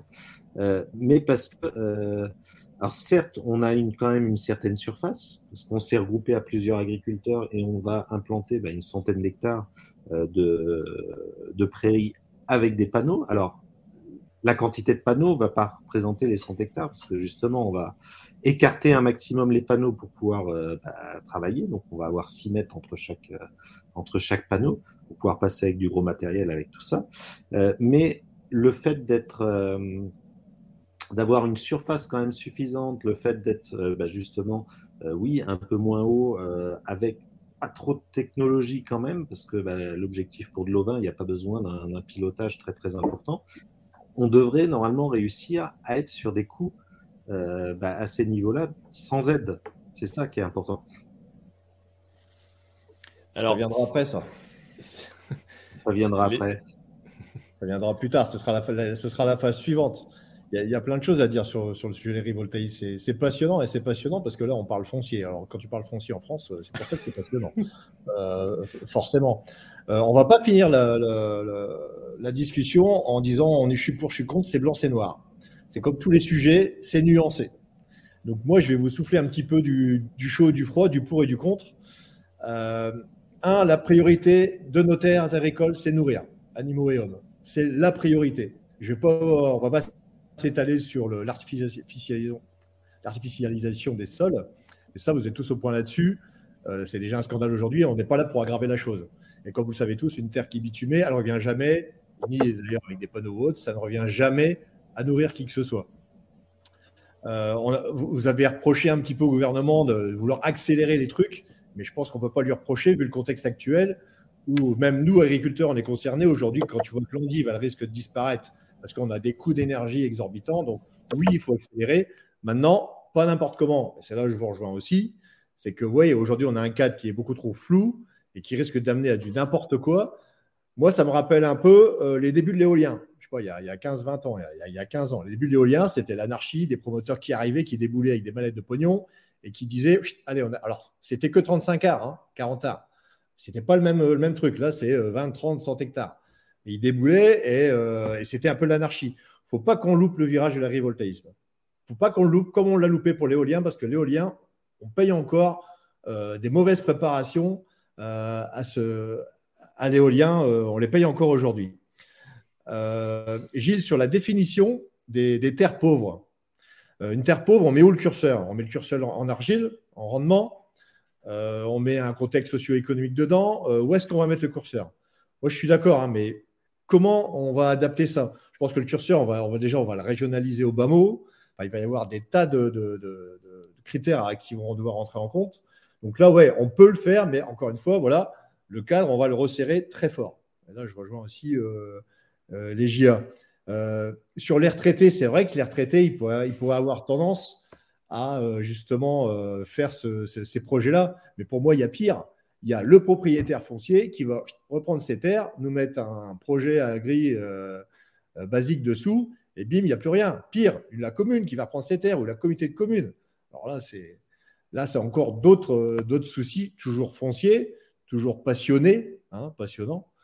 Euh, vous l'avez dit, la priorité, c'est les toits. Chez moi, j'ai déjà fait 2500 mètres carrés de panneaux. En dessous, il y a euh, patates, atelier. Il y a même de la paille si tu mets 2 mètres 50 en dessous. parce que ferme d'élevage, converti, il y a déjà ça de fait. Donc les panneaux, aujourd'hui, tu l'as dit, Gilles, on est à plus de 11 centimes c'est trop cher, mais le problème, c'est que tu as un contrat de 20 ans, tu mets 10-11 ans à payer euh, tout le matos, même si les, les, panneaux et les onduleurs ont baissé, il faut quand même euh, au moins ça pour l'amortir. Et après, sur le reste, si tu as une charpente en bon état, si tu n'as pas trop dépensé en, toiture de rénovation, euh, tu t'en sors pas trop mal. Et après, oui, Gilles, je suis d'accord, il faudra qu'on arrive à baisser ça derrière cette phase de lancement, mais il faut qu'on aille au bout de tous nos bâtiments. On nous couvre tous les bâtiments, même celui qui est limite aujourd'hui. financièrement, la grille, il peut avoir le partenaire un peu comme tu, as fait pour, pour tes le partenaire avec le bail amphithéotique, qui fait que voilà, tu te délaisses de l'investissement, toi tu es content, tu nourris en dessous, lui il produit, gagnant-gagnant, ça c'est bon. Donc je pense qu'on est capable de couvrir tous nos bâtiments agricoles en premier. Et après, on va sur l'agrivoltaïsme. Ici, nous, dans l'Aisne, ils nous ont déjà fait des friches, ils nous ont fait des, des, anciens camps militaires. Euh, voilà, toutes ces denrées là, que, ces dents creuses, pardon, que, personne n'en veut, les comme d'aglo aussi. On commence par ça. Et encore après viendra euh, les terres agricoles. Voilà. Qu'on y aille vraiment par étapes. Moi, je pense que c'est que c'est un truc super important. Et un point technique aussi euh, sur les terres agricoles, il n'y a pas des transfos au milieu des plaines. Hein. le coût des raccordements, c'est un critère hyper important. Donc, euh, même si on veut claquer 200 hectares là, là ou là, euh, le coût de raccordement fera de toute façon que techniquement, on ne va pas le faire. Même si on prend des secteurs donnés, il y a plein de projets justement qui, n'iront pas au bout. Alors, si, si je t'écoute, Bruno, ça veut dire qu'on doit euh, couvrir d'abord tous les bâtiments avant de pouvoir commencer à réfléchir à autre chose. Euh, non, non, non, non, on va y réfléchir maintenant. Il faut y réfléchir maintenant, mais tu vois, vois pas tous les curseurs qu'on doit, qu'on doit mettre là. non, mais on peut, on peut activer, mais quoi qu'on dise, euh, je veux dire, si certains agriculteurs l'ont pas fait à un moment donné, et moi je l'ai pas fait sur tous mes bâtiments, c'est parce que ben il y a des raisons, puis à un moment donné, tu vas pas réinvestir, voilà, il y a tout. Donc cet élément-là, je veux bien et, je veux bien l'entendre, mais malgré tout si je me mettais à la place de, Gilles, voilà, euh, il a un jeune aussi qui va s'installer. Il n'est pas encore. Euh, bon, moi, je rapproche de la retraite et toi aussi, Gilles, il a encore une marge un peu supplémentaire. Donc voilà, on se dit, euh, demain, bah, son, jeune, il, est là sur place. Il dit Moi, je voudrais bien pérenniser l'exploitation et, devenir paysan. mais là, si on risque de bloquer en disant Attends, faut ne euh, faut pas partir du tout sur des terres agricoles, même si elles sont dans des conditions et des euh, trucs d'exploitation euh, compliqués. ça veut dire qu'on va bloquer aussi certaines, soit pérennisation d'exploitation, parce qu'il y en a qui vont crouler parce qu'ils n'auront pas de complément. Et, et, là, je pense que oui, l'agriculture doit vivre de son métier, de sa production, mais elle peut se complémenter aussi ailleurs. Moi, j'ai plein de doubles actifs qui arrivent à s'en sortir grâce à ça. On est d'accord, on produit déjà de l'énergie, on a déjà des biocarburants, on a déjà du, Mmh. du, biométhane, il n'y a aucun souci. Moi, le projet, le projet de Gilles, il me va très bien. en plus, c'est pour pousser un jeune. Je ne suis pas dans l'opposition. J'ai dit qu'on y va par étapes. il faut mmh. bien étudier en même temps l'agrivoltaïsme, aller mettre tous les curseurs qui vont bien là, là, où c'est bien. Et une fois qu'on a passé tous ces paliers, on, peut, on peut tout faire en même temps. Hein. C'est juste que voilà, vous savez comment ça marche en France avec l'administration et puis toute la, la législation. Le temps qu'on cadre tout ça, le temps qu'on passe euh, derrière ce qui se passe en ce moment, d'ailleurs, derrière ce qu'on voit les GIA et puis tout ce qui se passe euh, syndicalement et politiquement. Le temps que tout ça, ça arrive, euh, il faudra du temps de toute façon. Mais bien sûr, là, je vois un projet avec un jeune qui s'installe, un projet où on, avec le voisin, elle va nous faire, de, elle va nous faire des plantes, des plantes parce qu'il y a en plus il y a un besoin sûrement local. Voilà, tout ça, ça me va très très bien. C'est juste voilà, il y a des, il y a, il y a des paliers en fait. Allez Gilles, je te voyais prêt à partir aussi. Alors, déjà, sur, sur le temps, euh, ces projets-là, c'est des temps qui sont quand même très longs. Nous, euh, ça fait un peu plus de deux ans qu'on a, euh, qu'on a, qu'on a lancé le projet et on sait qu'on a encore trois à quatre ans avant qu'il voie le jour. c'est très bien, c'est plutôt une bonne chose. Alors, c'est vrai que c'est le parcours du combattant parce qu'il il y a énormément de, de, cases à cocher, de choses à remplir. Mais en même temps, c'est ce qui fait la complexité du projet et ce qui fait euh, euh, qu'on va réussir à faire. Euh, alors déjà nous à bien travailler le projet et deuxièmement c'est qu'il soit accepté par toute la partie administration. Donc on a les CDPNAF, a tout à l'heure, Bruno, tu me parlais comment est-ce qu'on définit des terres pauvres, tout ça. Bah, nous, dans, dans, le Loiret, par exemple, c'est la Chambre d'agriculture qui fait un test sur, sur les terres. Donc, ils sont venus faire des carottages tout, je crois que c'est 10 par hectare. Euh, et puis, euh, bah, ils ont un classement euh, par une méthode de, l'INRA ou je ne sais plus quoi, et c'est toutes les terres qui sont inférieures à 3, c'est de, de 0 à 10, et il faut qu'on soit en dessous de 3 en moyenne pour pouvoir rentrer dans, dans cette partie au-dessus, il faut une dérogation spéciale où ça ne marcherait pas. Donc nous, on est à, juste à 3. très bien, un critère départemental, très bien. Voilà. Et, ça, je pense que c'est très très important euh, dans les projets qui est vraiment quelque chose. Alors, c'est les CDPNAP justement qui, qui font ce travail-là avec les chambres d'agriculture.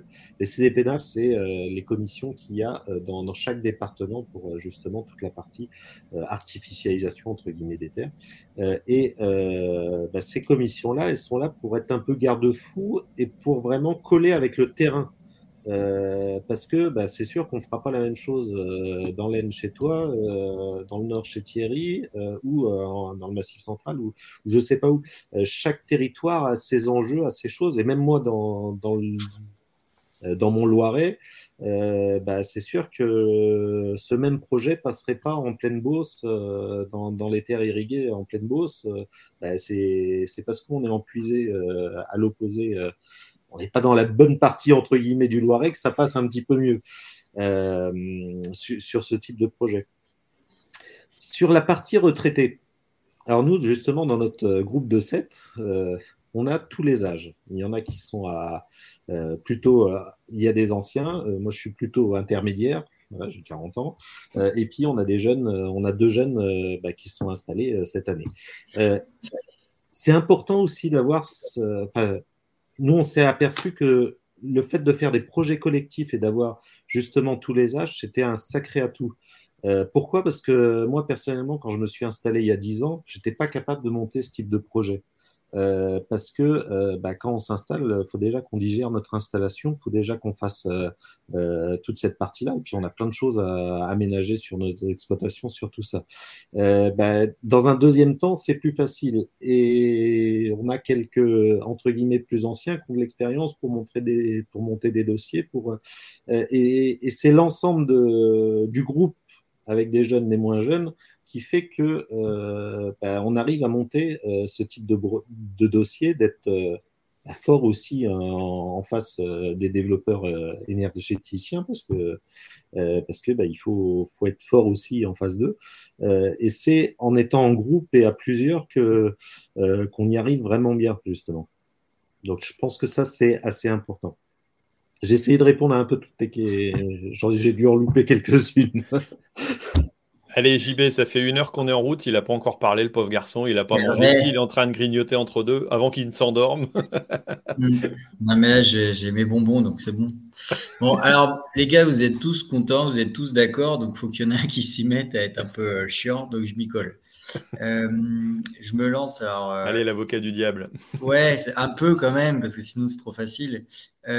déjà si ça encourage une installation et si on sait qu'il y en a pour 4, 5, 10 ans avant de monter un projet, le mec, il ne faut pas qu'il soit pressé pour s'installer. tu vois, l'argument de je fais mon projet pour installer quelqu'un, ouais, ok, ça marche. Et puis après, les, bah, tu vois, Julien, des là, ça m'a titillé quand tu veux plafonner en fait le revenu des agriculteurs parce que tu dis, ben voilà, effectivement, ne euh, faut pas que ça dépasse le revenu agricole. Alors, tu l'as dit aussi, euh, bon, c'est pas si évident à tenir. Mais je trouve que c'est surtout de la manque d'ambition, parce qu'en fait, ça veut dire que toutes les petites productions qui gagnent pas leur vie, bah, tant pis pour vous, les gars. Hein, euh, pian pian, ne trouvez pas d'autres solutions pour y arriver. c'est ça que ça veut dire. Et enfin, moi, ça me choque un peu. Alors, je comprends, euh, il, faut, il faut prendre position, je comprends. Mais quand même, quoi, merde, pourquoi euh, ça cracherait pas On peut peut-être encadrer les choses un peu différemment. et pourquoi d'ailleurs faire de l'électricité à pas cher à chercher le prix du nucléaire. Ça se trouve, euh, on a peut-être intérêt sur nos bâtiments ou à côté à fournir l'usine qui est juste à côté, qui va payer très très cher son électricité. Peut-être qu'on peut le fournir en direct avec un prix qui peut être très sympa pour les agriculteurs aussi. Voilà, je pose euh, ces quelques réflexions pour euh, relancer un peu le débat, parce que sinon on est tous trop d'accord sur cette affaire-là. Bon, allez, Julien, tu, nous refais un petit, commentaire sur euh, ce qui a été dit là. ouais, je vais juste rebondir déjà sur les, propos précédents. Euh, sur le pas de temps, je, partage euh, sur le pas de temps qui a été évoqué en disant il faut d'abord qu'on priorise toiture, zone déjà artificialisée et on peut en même temps réfléchir à l'agrivoltaïsme. C'est là où on se distingue, c'est qu'en fait, nous aussi, on y croyait, j'ai envie de dire, à notre capacité de faire tout en même temps. Et si on était entre, entre guillemets, entre gens intelligents et bien intentionnés, peut-être que ça irait. Sauf que c'est pas le cas. c'est pas le cas. On travaille avec des producteurs d'énergie et avec des financiers qui n'ont qu'une idée en tête, c'est faire du pognon et assurer euh, la survie de l'entreprise. Peut-être comme nous, hein, qui sait, peut-être comme nous. Mais c'est pour ça que j'ai fait le parallèle avec l'éolien. Ben voilà, exactement. Mais le parallèle, c'est le même. Hein. C'est pas les mêmes surfaces, c'est pas tout à fait les mêmes enjeux en termes de foncier euh, et en termes d'acceptabilité aussi sociale, même si le sujet arrive sur la table aussi euh, doucement, euh, puisqu'on voit des raisonnements en zone de montagne ou dans des zones sensibles et protégées et où on voit que l'acceptabilité n'est pas au rendez-vous. Donc c'est vrai que sur le pas de temps, on n'y croit pas. On n'y croit pas qu'on soit capable de tout faire en même temps, parce que en tout cas, on n'a pas ces signaux-là euh, du côté des groupes politiques, du gouvernement ou autres. Ils le disent, mais dans les faits, il n'y a rien, ou quasi rien. Quelques petits projets, quelques petits trucs, mais il y a encore toujours plus de parkings, de bâtiments industriels qui sont là. Et oui, il y a certaines obligations en termes de couverture, mais ça reste léger. Ça reste léger. On a quelques obligations, mais ça reste léger comparé au potentiel qu'on a. Et pour rebondir sur, euh, euh, sur la question de complément de revenus de filière, oui, euh, il y, a, une vraie question sur les filières qui n'arrivent pas à dégager suffisamment de, revenus aujourd'hui et à vivre de leur activité. Euh, mais pour autant, si on commence à ouvrir la porte euh, sur les filières qu'on juge, et là pareil, quels critères on met, comment on choisit une filière qui n'a pas suffisamment de rentabilité, et est-ce que d'un bout à l'autre de la France, ça va avoir la même rentabilité? Pas sûr, sûr que non même. Donc c'est quand même très compliqué. On n'est pas prêt à aller sur ce terrain-là de dire parce que certaines filières euh, sont, enfin en tout cas, on veut pas que ce soit, euh, on veut pas que ce soit l'excuse pour y aller. Voilà. On veut pas que ce soit l'excuse de dire bah, parce que cette filière ne dégage pas suffisamment de revenus, bah, il faut aller chercher ailleurs.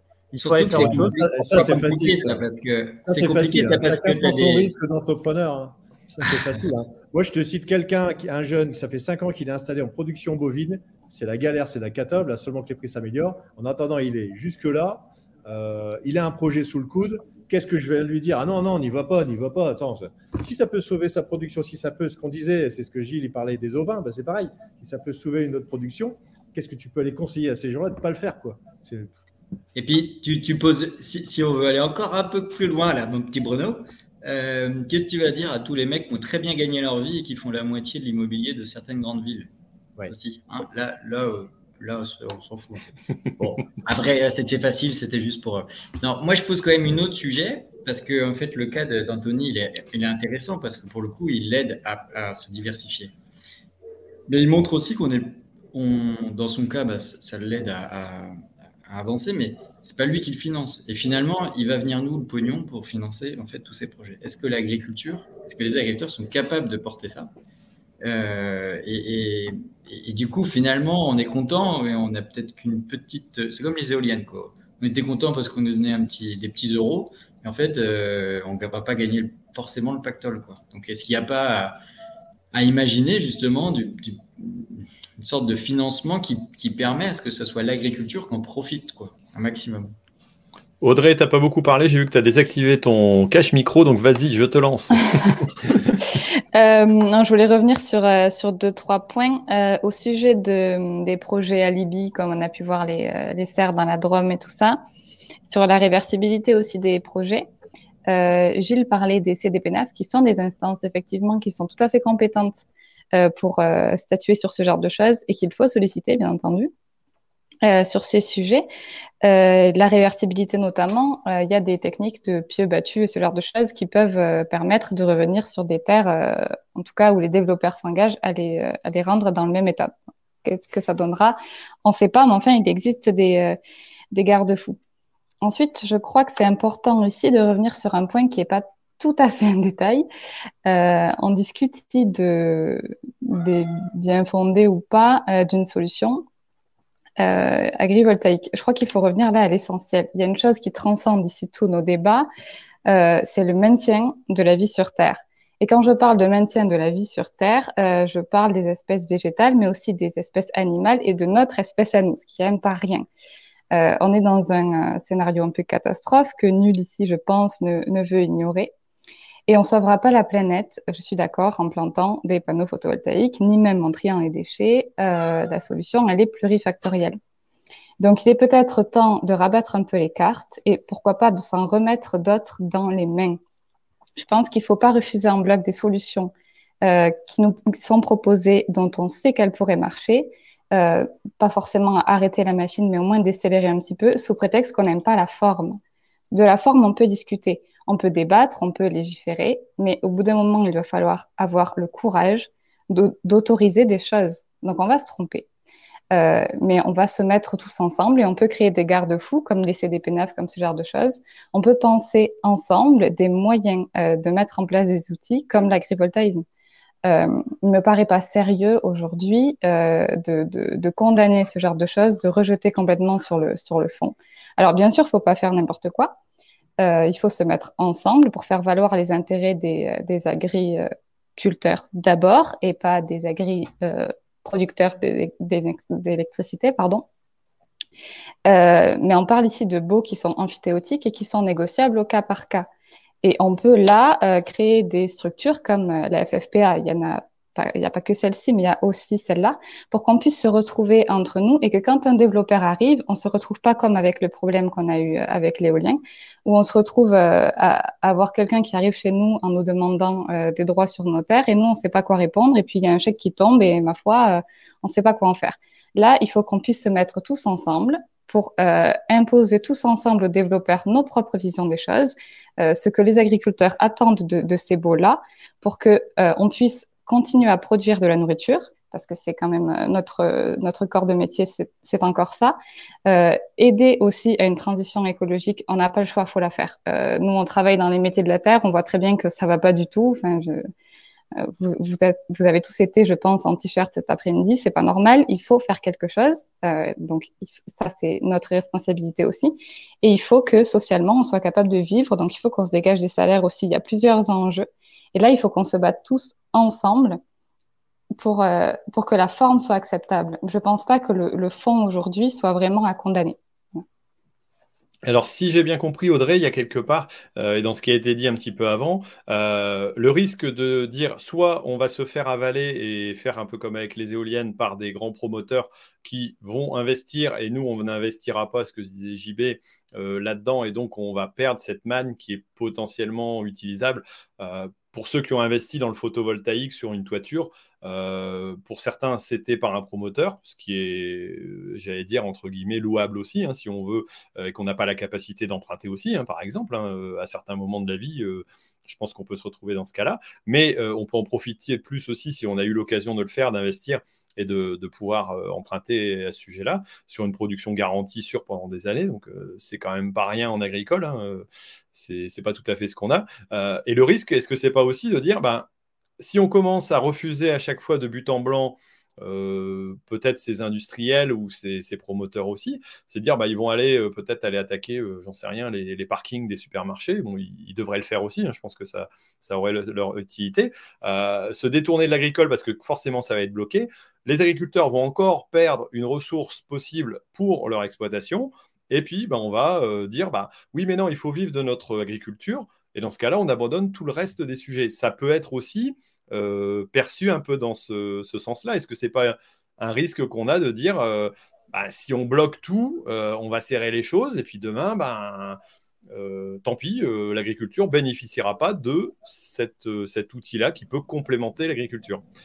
Alors, ça fait partie effectivement des, enjeux. alors, je pensais à ça et je pensais aussi au fait que quand on a un problème et qu'il y a des solutions qui sont posées, euh, aujourd'hui, le problème est environnemental.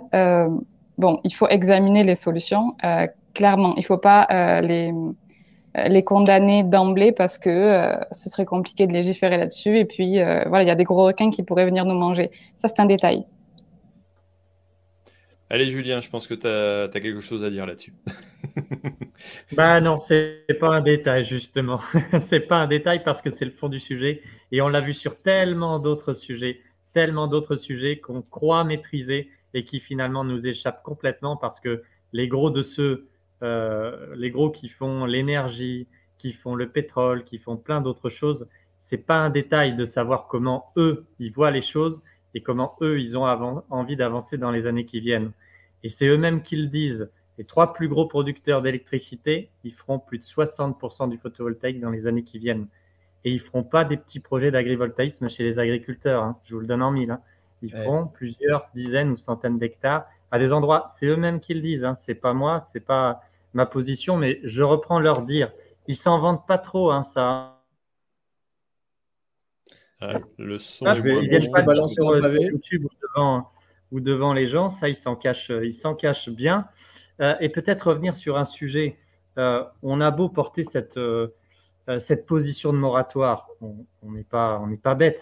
On sait très bien que de toute façon, on va avancer sur le sujet.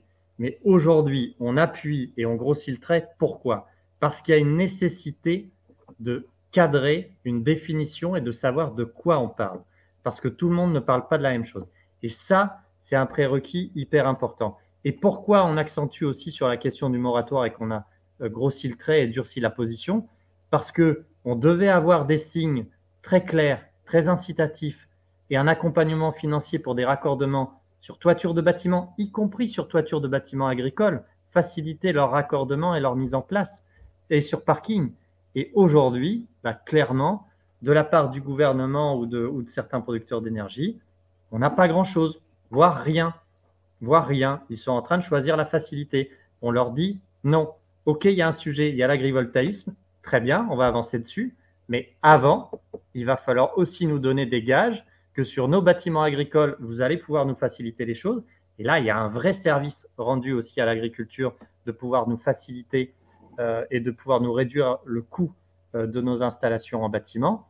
Et pareil sur, euh, sur les bâtiments industriels et sur les parkings. Et aujourd'hui, on attend ces signaux-là positifs qu'on n'a pas. Donc, c'est pas le moment, je pense, de lâcher et de dire l'agriculture va passer à côté. Non, dans tous les cas, ça va arriver sur terre agricole d'une manière ou d'une autre. La seule question qui se pose, c'est comment ça va arriver et est-ce qu'on aura euh, réussi à canaliser les choses? C'est tout. La, Commission européenne nous impose 15% d'innovation des bâtiments énergétiques d'ici 2030. Hein. Ça y est, c'est déjà acté. Hein. C'est 15%. Ouais, bah, on y va par étapes, mais bon, ça c'est déjà un truc. Moi, je voudrais balancer un petit pavé. Pourquoi on en arrive à avoir cette discussion là aujourd'hui euh? Aujourd'hui, c'est quoi? C'est que la terre, elle n'aurait plus son agriculteur, elle n'aurait plus son paysan. Si, aujourd'hui on avait euh, des revenus agricoles euh, de toutes nos productions agricoles, toutes, hein, élevage et, grandes cultures, tout ce que vous voulez. Si on avait des revenus décents aujourd'hui, on n'en serait pas à aller balancer 35 arbres pour une éolienne, 20 hectares pour l'agrivoltaïsme. Tout à fait d'accord. Et c'est justement ça notre crainte, en fait. Je rebondis là-dessus. C'est qu'on ne voudrait pas que ce sujet de rémunération des agriculteurs et des filières et ces enjeux de filières qui sont là, et pour le coup, on en parle depuis des années et des années, et ben finalement, on le passe sous, euh, sous finalement euh, bah, cette question de, production d'énergie en se disant, bah, on abandonne euh, la question de la rémunération des agriculteurs parce qu'on a essayé, parce que certaines filières, bah, on n'arrive pas à dégager suffisamment de revenus pour, pour, vivre décemment. Donc, on va chercher autre chose. Donc, on n'est pas contre avoir du revenu complémentaire de la production d'énergie. On le fait déjà, d'ailleurs. Mais on ne veut pas que ça occulte la question que tu viens de soulever, justement, cette question. Mais moi, citoyen, moi, citoyen, je ne veux pas choisir entre me nourrir et me chauffer.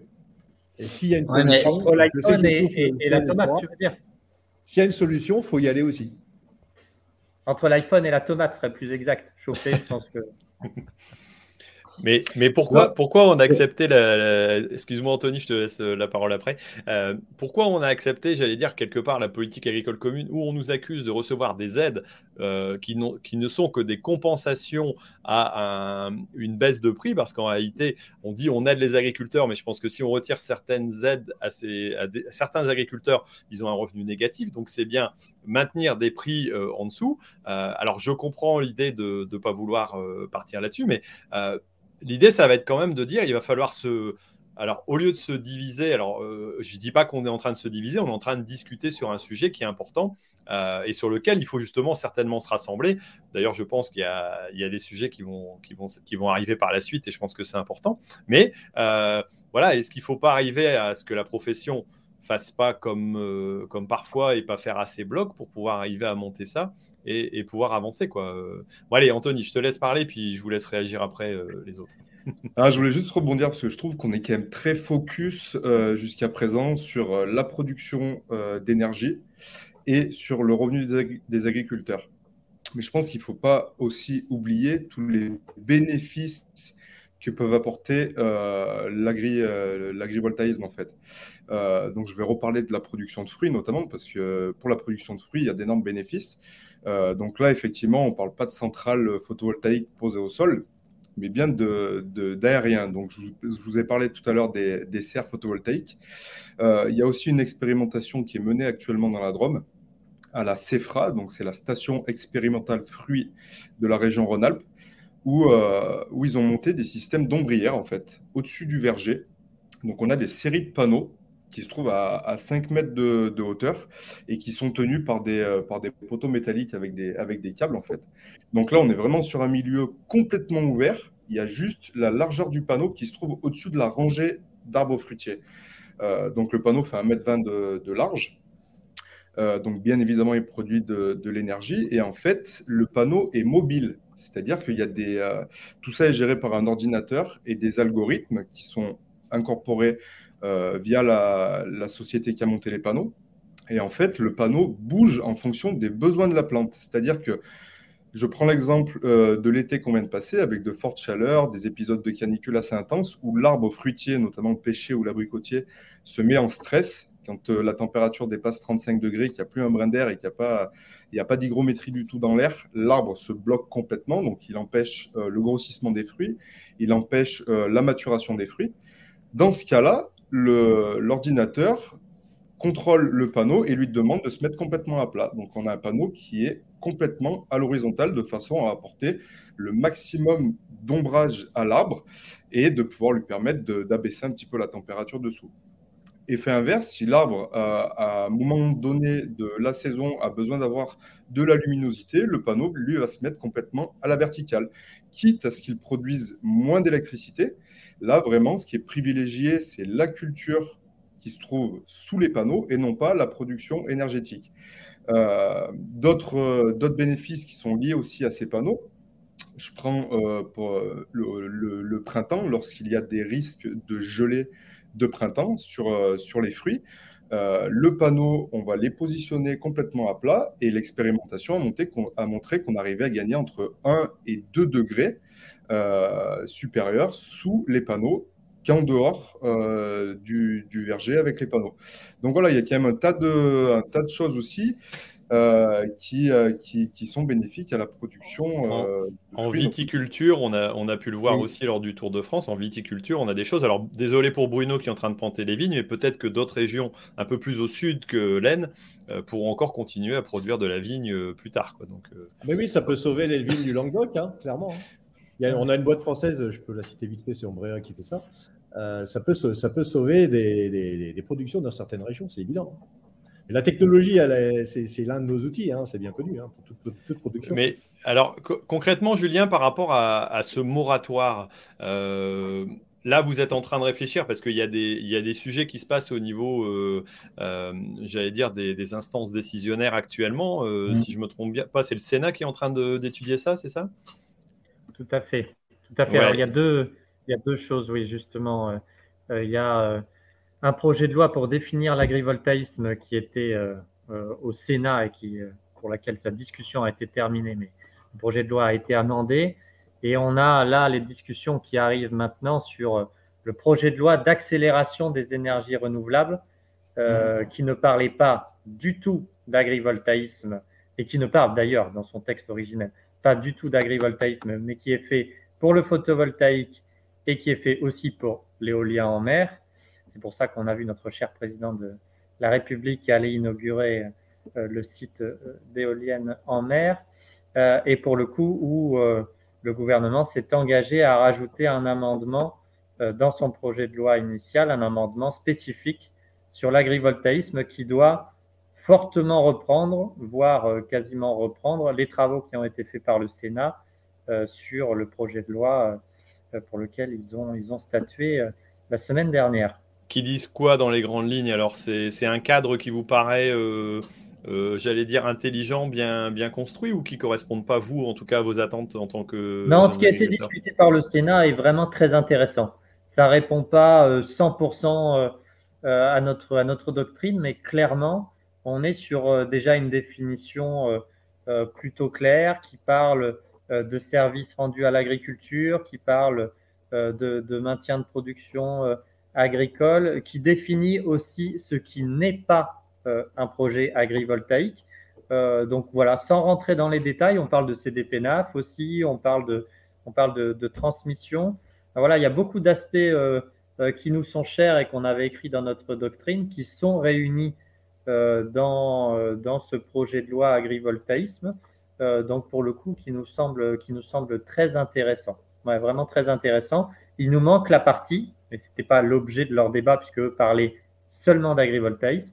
Il nous manque le, le, le, le, signal favorable, on va dire, supérieur sur parking et toiture parce que on a décortiqué un peu le texte réglementaire et on voit qu'à chaque fois qu'on a des obligations de couverture sur bâtiment et sur, euh, et sur toiture, en fait, il y a toujours moyen d'y déroger.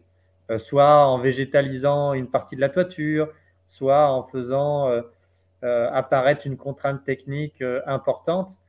donc, en fait, on laisse toujours une porte de sortie assez grande, assez importante, pour que dans les faits, on n'ait pas tant que ça une obligation importante sur bâtiment et toiture. Donc, voilà, notre enjeu de demain, il est surtout sur, ce terrain-là et à la fois aussi sur le fait que on entend beaucoup de bruit de couloir euh, sur euh, la volonté quand même pure et profonde de mettre du photovoltaïque au sol, pur et dur. Et là, on parle plus d'agrivoltaïsme et, et, de synergie avec l'agriculture. Hein. On parle juste de euh, plusieurs milliers, plusieurs dizaines de milliers d'hectares au sol pour produire rapidement dans les années qui viennent de l'électricité à bas coût et là, on est euh, complètement éloigné de la question euh, de, de, synergie avec l'agriculture ou d'apport euh, et tout ça. Et je voulais juste revenir sur, sur les propos précédents aussi. Effectivement, nous, ce qui nous a vraiment intéressé sur l'agrivoltaïsme en premier lieu, c'est sur culture pérenne, notamment vigne, arboriculture et autres, où on a vu vraiment des choses très, très intéressantes. Je ne reviendrai pas sur ce qui a été dit, mais où on partage complètement les, les services qui peuvent être apporter des choses très intéressantes et où il faut développer les expérimentations. Eh ben, on arrive déjà à 1h26 de discussion, donc je vais laisser la parole à chacun de, euh, de nos de, comment, des personnes qui participent. Ça y est, je, je commence à, être en blackout aussi à cette heure-ci. Euh, allez, Anthony, je te voyais. Euh, voilà, on, a dit qu'a priori, ce que, ce que tu avais vu en technologie ou que tu avais présenté en technologie était intéressant aussi et que les JA approuvaient. Donc, voilà, a priori, c'est une bonne orientation. Qu'est-ce que tu voudrais dire, toi, comme laisser comme petit message avant, avant qu'on ne se quitte? Non, effectivement, je pense qu'en en ce qui concerne la production de fruits, euh, éventuellement de légumes, mais euh, bon, c'est moi ma, partie, mais euh, la production de fruits, il y a de réels bénéfices à, lier la production énergétique et une culture pérenne. Voilà. Après, ce qui concerne les parties élevage avec des, des panneaux au sol, etc., Là, c'est pareil, encore une fois, c'est moins mon domaine. Ce de sûr et ce que je pense, c'est que si euh, l'exploitant, l'éleveur euh, peut en retirer un revenu, il n'aura absolument pas à en rougir. Et bien au contraire, parce que la plupart du temps, ça concerne des filières qui sont déjà dans la difficulté. Donc pour moi, euh, avoir un complément de revenu lié à la production d'énergie, c'est qu'un plus et il ne faut absolument pas en rougir. Et bien au contraire, bien au contraire. Voilà, je terminerai là-dessus. Ok, merci Anthony. Gilles, dis-nous un petit peu si tu avais un, petit mot. Alors, on a parlé des cultures. Toi, tu es plutôt sur le côté élevage, justement, dans le, projet. Remets ton micro, sinon, on va pas t'entendre. oui, euh, donc, euh, c'est sûr que sur la partie élevage, je pense qu'il y a euh, de l'agrivoltaïsme pour un petit peu toutes les productions. C'est sûr que sur une vigne qui a une certaine rentabilité, euh, on va essayer de mettre euh, bah, de la technologie pour aller encore plus loin. maintenant, moi, sur une, parcelle qui est déjà en jachère ou qui produit 4 tonnes à l'hectare de blé, on a beau mettre tous les panneaux au-dessus, je ne vais pas gagner. Et si je passe à 4 tonnes 5 à l'hectare, euh, parce qu'on a fait un super truc technologique, euh, il n'y a pas de rentabilité derrière. Donc il faut aussi trouver des, choses, euh, bah, par exemple sur l'élevage au vin. Adapté à l'usage, quoi. Bah, adapté à l'usage. On ne va pas faire un truc super compliqué pour derrière avoir de la prairie, alors que nous, ce qu'on veut, c'est un abri et c'est un décalage aussi de la pousse de l'herbe au printemps, enfin des, choses comme ça. Et ça, c'est les, les, les choses intuitives. Après, la deuxième chose, au niveau des, revenus, l'agriculteur, enfin moi en tout cas, j'ai toujours envie d'améliorer mon exploitation, de, développer mon exploitation. Euh, moi, j'ai des enfants qui, qui, font des études agricoles, donc euh, demain, euh, ils voudront, enfin, ils veulent s'installer si demain j'ai un revenu euh, de l'agrivoltaïsme, c'est pas pour euh, partir aux Seychelles avec, euh, c'est bien pour réinvestir. Non, mais oui, mais c'est important. Aujourd'hui, si j'ai 10, 20 ou 15, enfin 20 ou 30 000 euros qui vont tomber par rapport à, la, à du, photovoltaïque, c'est ce que je touche déjà, par exemple, de la PAC. je suis pas parti aux Seychelles avec ma PAC. non, je l'ai réinvesti dans mon entreprise parce que c'est ma vocation. Je suis agriculteur. Euh, et, par exemple, moi, sur mon exploitation, si demain euh, on arrive à développer euh, ce projet-là, il y a le développement de l'atelier au vin, et puis en parallèle, mon objectif, c'est de pouvoir drainer mes terres et de, faire une réserve d'irrigation, parce que c'est les besoins que j'aurai sur le reste de l'exploitation. donc, c'est aussi réussir à, à faire de l'investissement dans l'agriculture pour demain. Et ça, je pense que c'est très, très important. Euh, pour la suite. Euh, réussir à dégager de la valeur pour l'agriculture, bah, c'est important parce que c'est comme ça qu'on arrivera à, faire une meilleure agriculture pour demain. Compléter, euh, aider les revenus d'exploitation pour qu'elle soit viable et demain aussi accessible pour des jeunes et, qu'elle garde son intérêt. Oui, et puis pour transformer, parce qu'on sait que bah, dans, dans 10 ans, on ne fera pas la même agriculture qu'aujourd'hui. Et, euh, donc, il y aura des choses à développer, il y aura des choses à réfléchir, il y aura des, euh, bah, voilà, du drainage, de l'irrigation. Je ne sais pas ce qu'il y aura besoin demain. Euh, et, c'est ça qu'il faut réussir aussi à mettre en place sur les exploitations. Ok, très bien. Merci Gilles. Euh, Audrey, dis-nous, on va, je vais te laisser la, parole, puis après à nos deux, nos deux compères, je garderai JB pour la fin parce que le pauvre, il n'a pas parlé beaucoup et, je vais le, avant, avant qu'il ne s'endorme, je veux le réveiller un peu. Euh, bah alors, je voulais revenir sur euh, le fait que c'est, pour moi, l'agrivoltaïsme, ça reste un outil qui peut présenter un réel intérêt écologique, économique et même agricole dans certains, dans certains cas si c'est bien fait.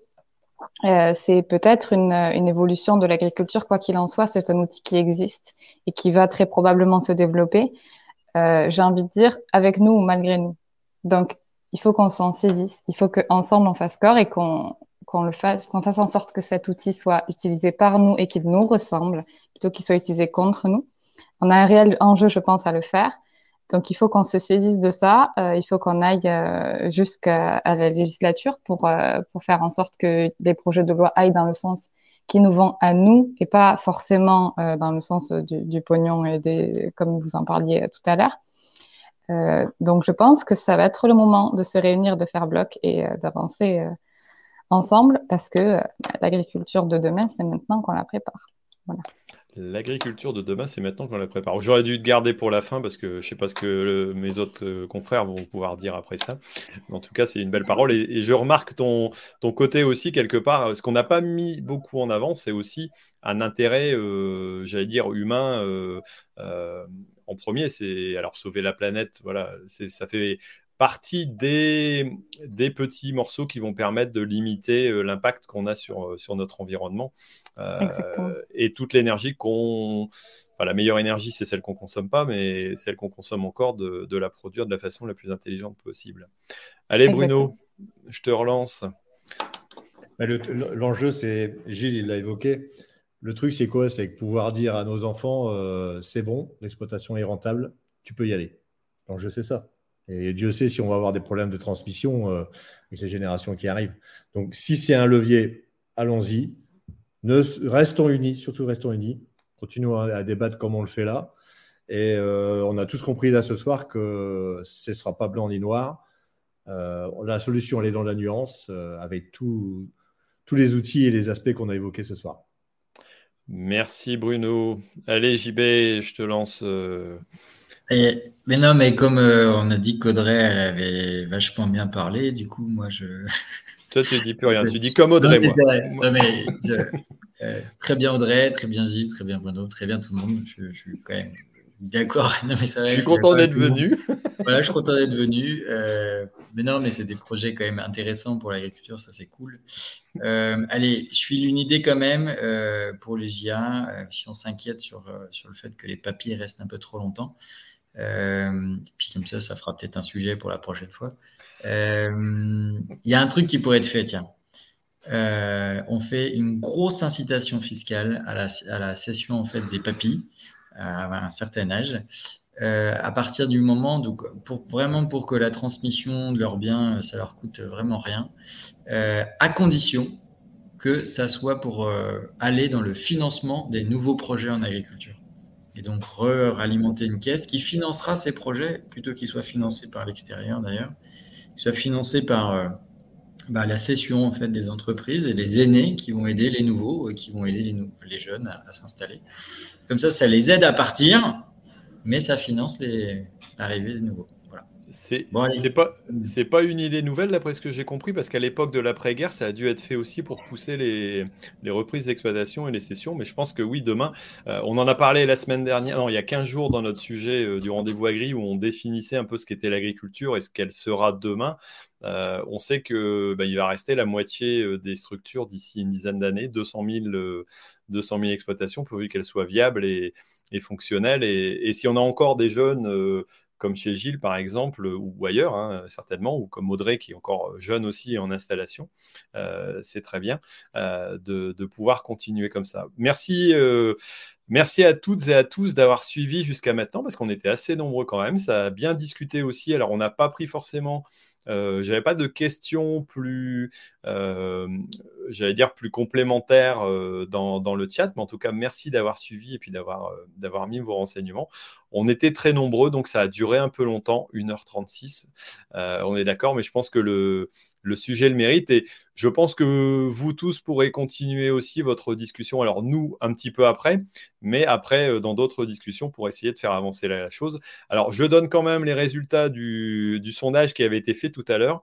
Euh, il y avait donc 62%, euh, alors sur au total, il y avait 275 votants.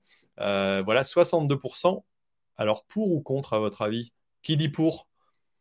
Pour. Allez, pour. Eh ben, vous avez raison, voilà, c'est 62% pour, euh, ce qui veut dire qu'il y a quand même 38% contre. Euh, voilà. Alors, quoi la question? La question, c'était euh, agrivoltaïsme, agrivoltaïsme pour ou contre. Hein. On n'a pas été très loin. Hein. Voilà. Mais voilà, donc peut-être qu'il faut la reposer après, maintenant, pour voir ceux qui ont suivi. Si... Parce qu'ils ne connaissaient pas la définition. Ah, d'accord. dans la définition. D'accord. D'accord. Ah ouais, tiens, tiens, je reprends. Allez, simplement avant de sortir, le, projet, euh, euh, comment il s'appelle celui de, Gilles euh, Dis-moi un peu. La bergerie d'Edmond, c'est ça? Oui. Alors ah pourquoi... pourquoi, Edmond? Alors, en fait, Edmond, Edmond Becquerel, c'est celui qui a inventé l'effet photovoltaïque, enfin qui a découvert l'effet photovoltaïque, donc en 1850 je ne sais plus exactement. 50, tu as, recherché Oui, j'ai regardé. 1850. Euh, et euh, donc, Edmond Becquerel est originaire de Châtillon-Coligny, mon village. Et donc, c'est pour ça qu'on s'appelle la bergerie d'Edmond, puisque. Euh, voilà, pour petit clin d'œil. En réalité, il fait ça que pour l'histoire, hein, on s'en rend compte. Hein. Donc, notre projet à Châtillon, il est quand même en gestation depuis 1850. Et alors, Samuel aurait pu s'appeler Prochain comme ça, on aurait fait le projet Edmond prochain. Pour l'installation du jeune. Oh, oh JB Je pas manger. Allez, bon. Va manger, JB, va manger. Ouais. Alors, à, savoir qu'Edmond Becquerel, c'est pas celui qui, définit la, quantité, parce que Becquerel, je sais pas, c'est une mesure. Qu'est-ce qui sait ce que c'est que le Becquerel? euh, C'est son papa, c'est euh, Henri Becquerel qui a des, découvertes. Euh, non, c'est son fils. C'était une famille de, savants, hein, de scientifiques. C'était son fils qui a trouvé ah, Becquerel, ouais, voilà. Henri Becquerel, qui lui a été prix Nobel. Qui lui a été prix Nobel en même temps que, je ne sais plus, en 1903, d'après ce que j'ai vu. Donc, euh, c'était un peu après. Mais j'ai lu simplement notre ami Wiki pour comprendre. Bon, allez, on se quitte. Merci à tous et à toutes d'avoir écouté. Merci à tous mes intervenants. Voilà, et puis on se retrouve la semaine prochaine. Oui, la semaine prochaine. Il y en a qui parlaient de Pâques tout à l'heure. Eh ben, je pense que je vais essayer d'avoir mon ami Jean-Marie Serroni. Voilà, je vais retrouver pour discuter un petit peu de ce sujet-là. Et puis il y a d'autres sujets qu'on va essayer de revoir. Et on va se retrouver aussi essentiellement euh, pendant le CIMA, euh, étant donné qu'on met en place une émission qui s'appellera le rendez-vous, euh, voilà, tous au salon. Donc pour que tous ceux qui n'ont pas eu l'occasion d'aller faire un tour puissent visiter un petit peu avec nous. on sera en direct, entre autres, avec JB, voilà, dans, avec quelques partenaires aussi sur une émission voilà, qui va se faire là-bas. C'est un peu une nouveauté pour nous, mais on va se tenter là-dessus. Euh, avec euh, bah, des amis aussi qui seront avec nous, euh, influenceurs ou, ou tweetos. voilà, je ne sais pas encore comment ça se, passera, mais en tout cas, on va essayer de pouvoir vous montrer un petit peu ce qui se passe à ce CIMA pour ces 100 ans. Et puis, moi, je vais mettre en place avec la petite équipe aussi euh, l'organisation tout simplement de, petits concours parce que, alors moi je fête mon anniversaire aussi, euh, j'allais dire la semaine prochaine, et, quand c'est comme ça, bah, je demande pas de cadeaux, j'en offre plutôt euh, à mes invités, et en plus on va fêter les 100 000 abonnés en même temps que les 100 ans du CIMA, pendant le CIMA. Donc voilà, tous ces petits événements-là qui vont arriver, mais on se retrouve déjà la semaine prochaine, tout simplement pour discuter de la PAC. Allez, bonsoir à tous, à toutes, et puis, et ben donc à la semaine prochaine, et surtout n'oubliez pas, l'agriculture mérite d'être, ça y est, personne qui suit, expliqué. Voilà, merci, au revoir, allez, à la prochaine.